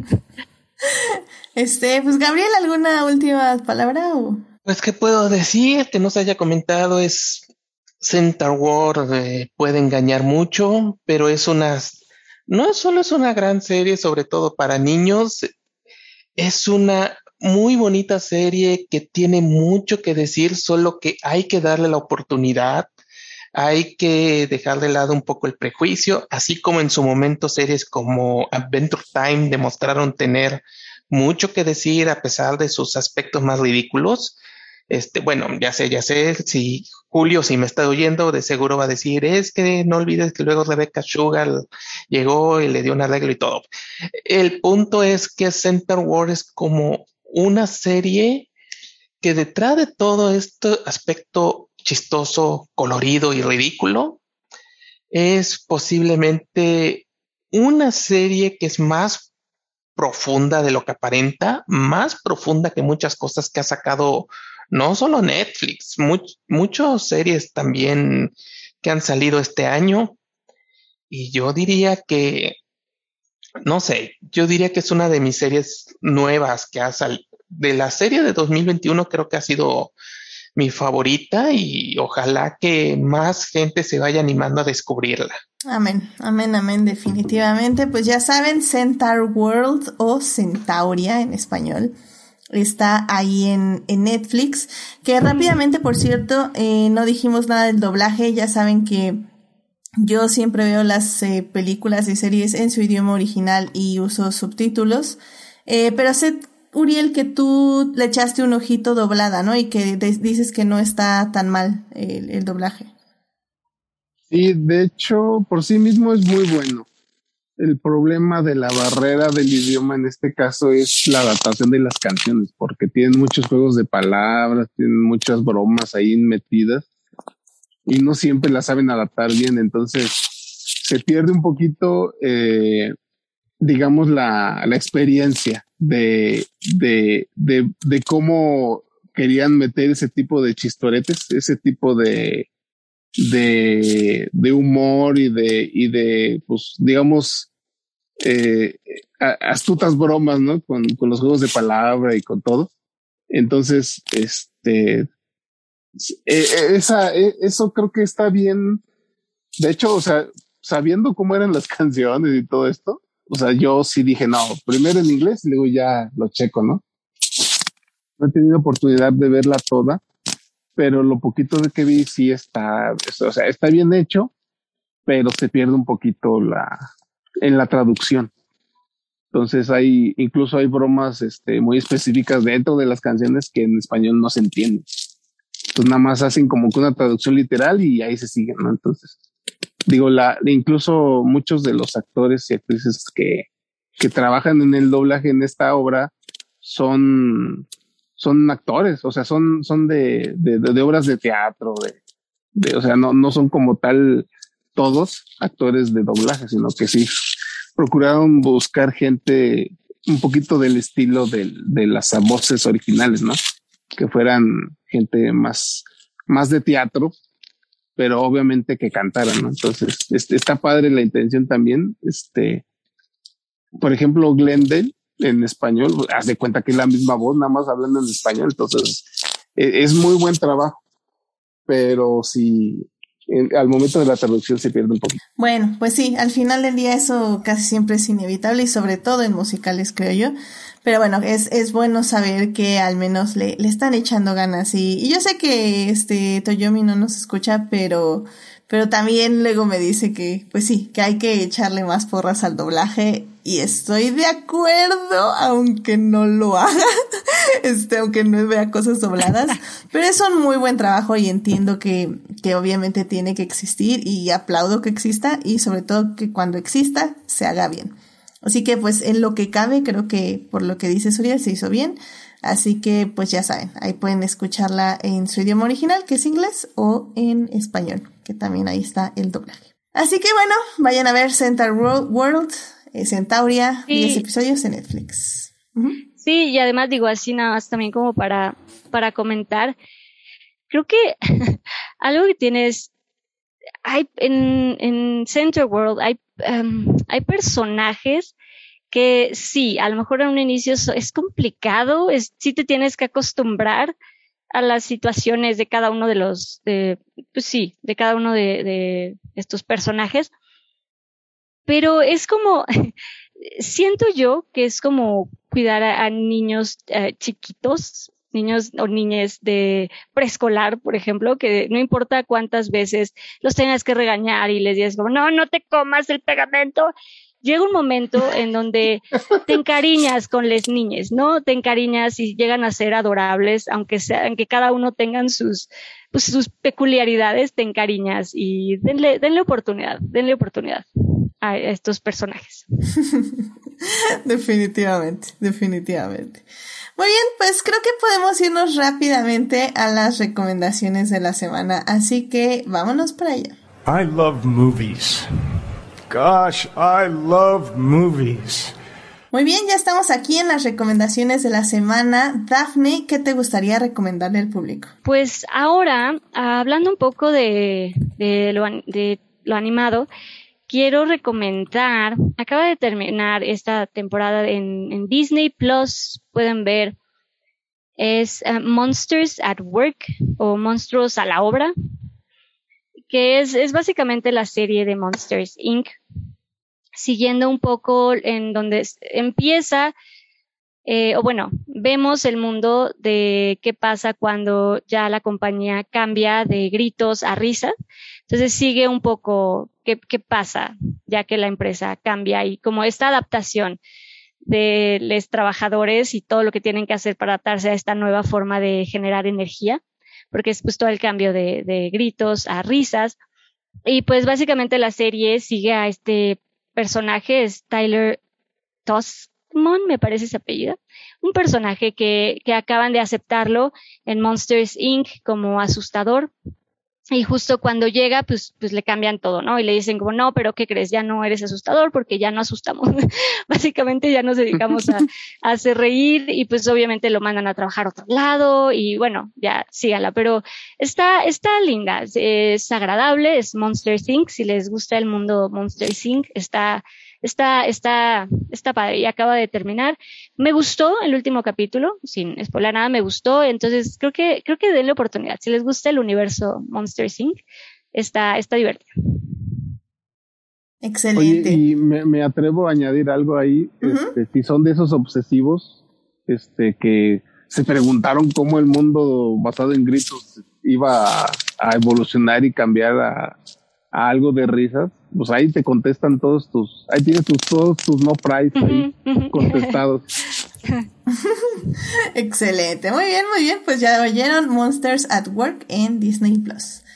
Gabriel, ¿algo que te guste recomendar? Mm, pues sí, no tenía algo pensado ahorita, pero si hay algo que yo pudiera recomendar, aprovechando de que están hablando de Disney Plus, yo recomendaría los nuevos cortos de Mickey Mouse que están saliendo, El maravilloso del mundo Mickey, creo que se llaman, que la verdad, eh, hace un, ya tienen rato que salieron como una serie de cortos, este, que, o sea, en su momento causó un poquito de controversia porque cambiaron radicalmente los diseños de Mickey y compañía pero los, pero una vez que te acostumbran, son la bomba. O sea, son la verdad muy, muy graciosos. Son cortos de 10, 15 minutos con las aventuras de Mickey, de Mickey y sus amigos. Y una, como una ventaja que tienen es que como que, por ejemplo, ya tienen, como que ya están, ya son más desvergonzados. Entonces ya no hay como cierta reverencia al personaje de Mickey e incluso a persona, a incluso hacia Walt Disney.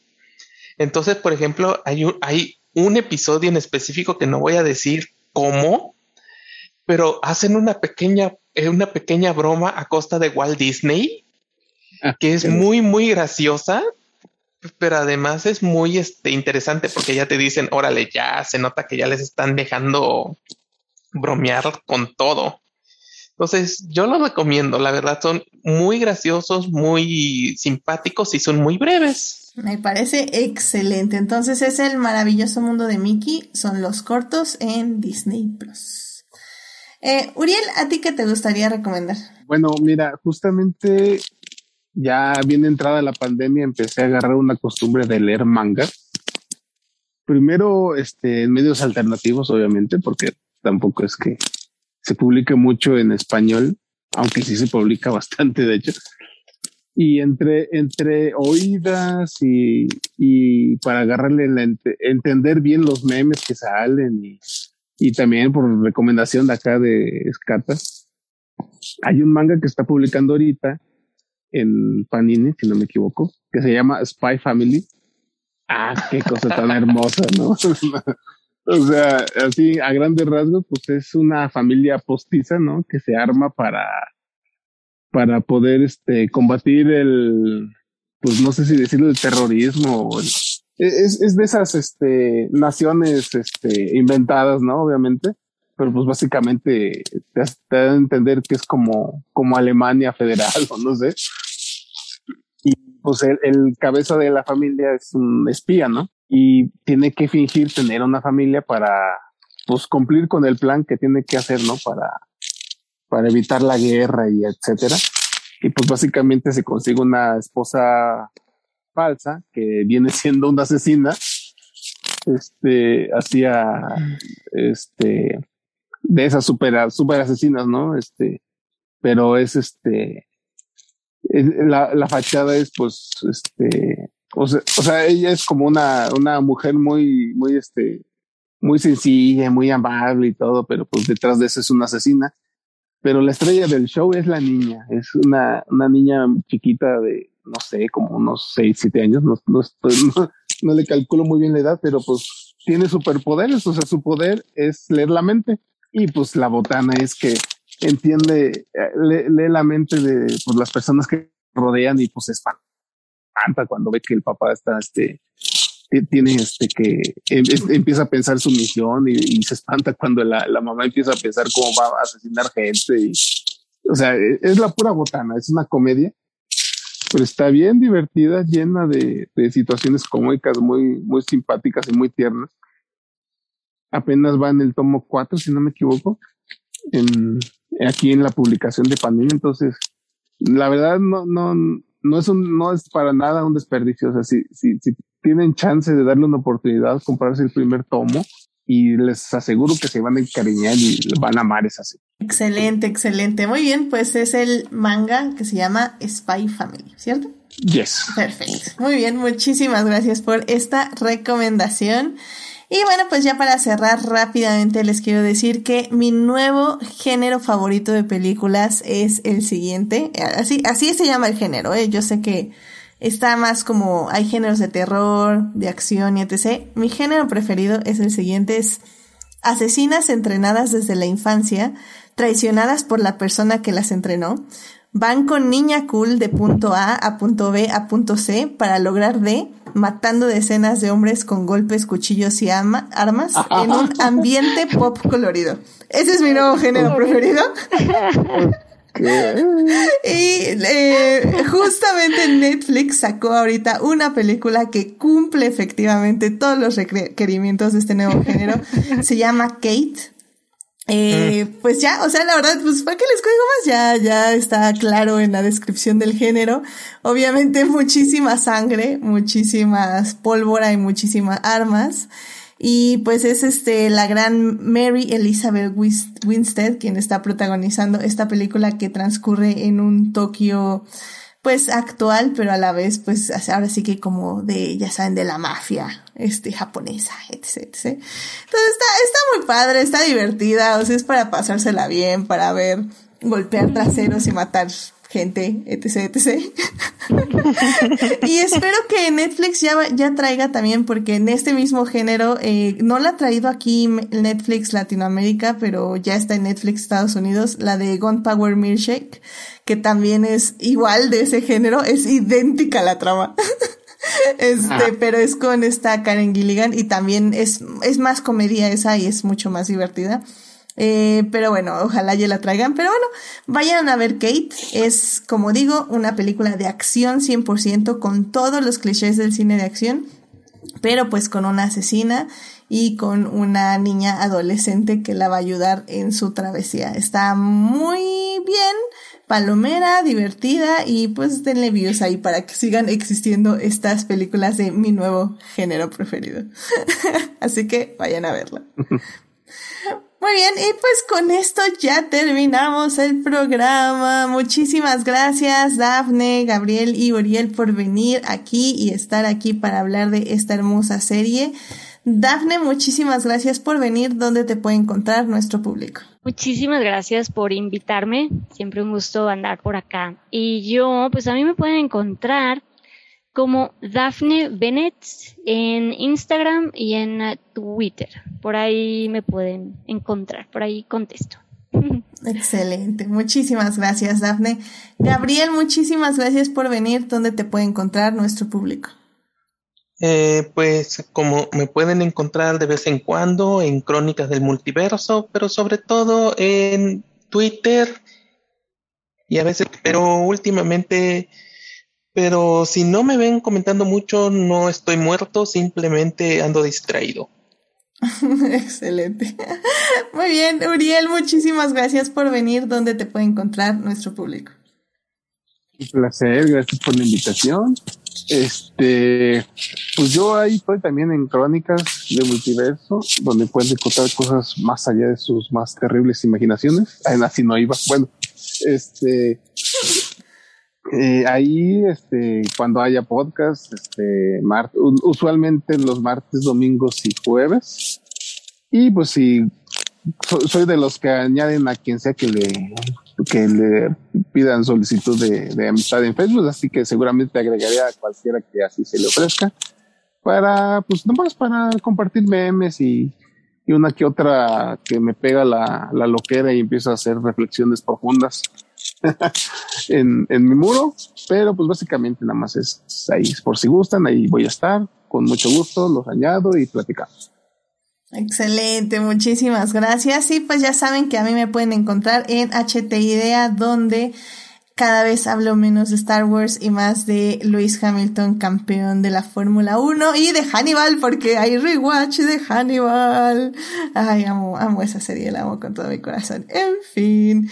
Eh, recuerden también que me encuentran en los crossovers de Crónicas del Multiverso. Eh, fui a hablar, ah, de Center World, de hecho fue hace 15 días, entonces ya lo había eh, promocionado, pero bueno, ya saben que ando por allá y voy a volver a ir porque ya me dijeron que va a haber un programa Super Snow próximamente, así que mm. probablemente no este jueves, pero dentro de 8, de, dentro de 15, así que estén ahí al pendiente. Uh, programa Snow. En fin. este, suscríbanse al canal de YouTube y Twitch para que les avise cuando estamos en vivo y nos acompañen en el chat como este Julio y Marcela Salgado. Ahora tuvimos poca gente en el chat, probablemente por el tema, pero yo espero que haya gente en el diferido y que nos escuchen diferido y, y pues sí, así que eh, muchísimas gracias por acompañarnos a quienes nos escucharon en vivo, pero también muchísimas gracias a quienes nos oyen durante la semana en Heartis, Spotify, Google Podcast y en iTunes. Este programa estará disponible ahí a partir del miércoles en la mañana. Saludos al team diferidos, a Juan Pablo Nevado, a Jesús Alfredo, a Joyce, a Fernando, a Jorge Arturo, a Jessica, a Sim Mena que son parte del team diferidos. Y bueno, pues este, ahí díganos si fueron a ver Center World, si, si les convencimos de que vayan a ver la serie, si la vieron, si no les gustó, si sí les gustó. Díganos, díganos, ¿qué les parece? Pierdan el miedo, cabrón. Exacto, exacto. Atrévanse, atrévanse a unirse a Center World. y bueno, si quieren más de Adictia Visual, eh, ya saben, estamos en Facebook o en Instagram, que es la plataforma oficial. Y ahí estoy poniendo las reseñas de series, películas, los reels, eh, los lives en algún punto de esta vida. Y pues ahí en general en las historias. y bueno, eh, la próxima semana, de hecho se me olvidó confirmar. Pero digamos que en algún punto de este mes va a haber un programa súper especial, que de hecho, Dafne, tengo que aquí ponerme de acuerdo. Pero bueno, la idea es que el próximo lunes sea un programa eh, medio snuff de tres películas. Estamos hablando de Labyrinth, de esta película con Jennifer Connelly y David Bowie. Eh, The Fall, con este, ah, se me fue su nombre, Pierce, Pierce, Pierce, Lipis. Um, y The Green Knight, esa película que se acaba de estrenar con Dev Patel. Eh, Labyrinth y The Fall cumplen años, The Green Knight se acaba de estrenar y me pareció una gran idea unir las tres películas porque evidentemente no hay mucho que hablar de ellas. ok, entonces va a ser, va a ser un programa largo, pero espero que, que sea muy, muy divertido. Así que no sé si va a ser este lunes, probablemente sí les confirmo y si no ya saben, van a tener ahí una encuesta el jueves, pero, pero va, va a estar padre, así que acompáñennos para hablar de estas dos joyas. La primera una joya clásica, la segunda no es tan conocida, pero también es una joyita del cine independiente y The Green Knight que bueno, se acaba de estrenar en medios alternativos y que pronto esperemos llegará a cines o al menos en movie, así que estén ahí al pendiente. Pues que tengan una muy linda semana, síganse cuidando mucho. Esta semana vacunan aquí en la Ciudad de México, así que yo voy a ir por mi segunda dosis. Deseenme suerte, qué emoción. Así que pues ahí, estaremos. ¿Ya podrás ir al cine? ¡Ah, sí. a ver qué pasa. si. A ver, a ver qué dice la, la madre Rusia, que ahora ahora será parte de mi alma. en fin, este, síganse cuidando mucho, no bajen la guardia, usen cubrebocas, que tengan una muy buena noche. Muchas gracias, Dafne, gracias, Gabriel, y gracias, Uriel. Cuídense mucho. Bye bye. Hasta luego. Bye bye. Buen día. Bye.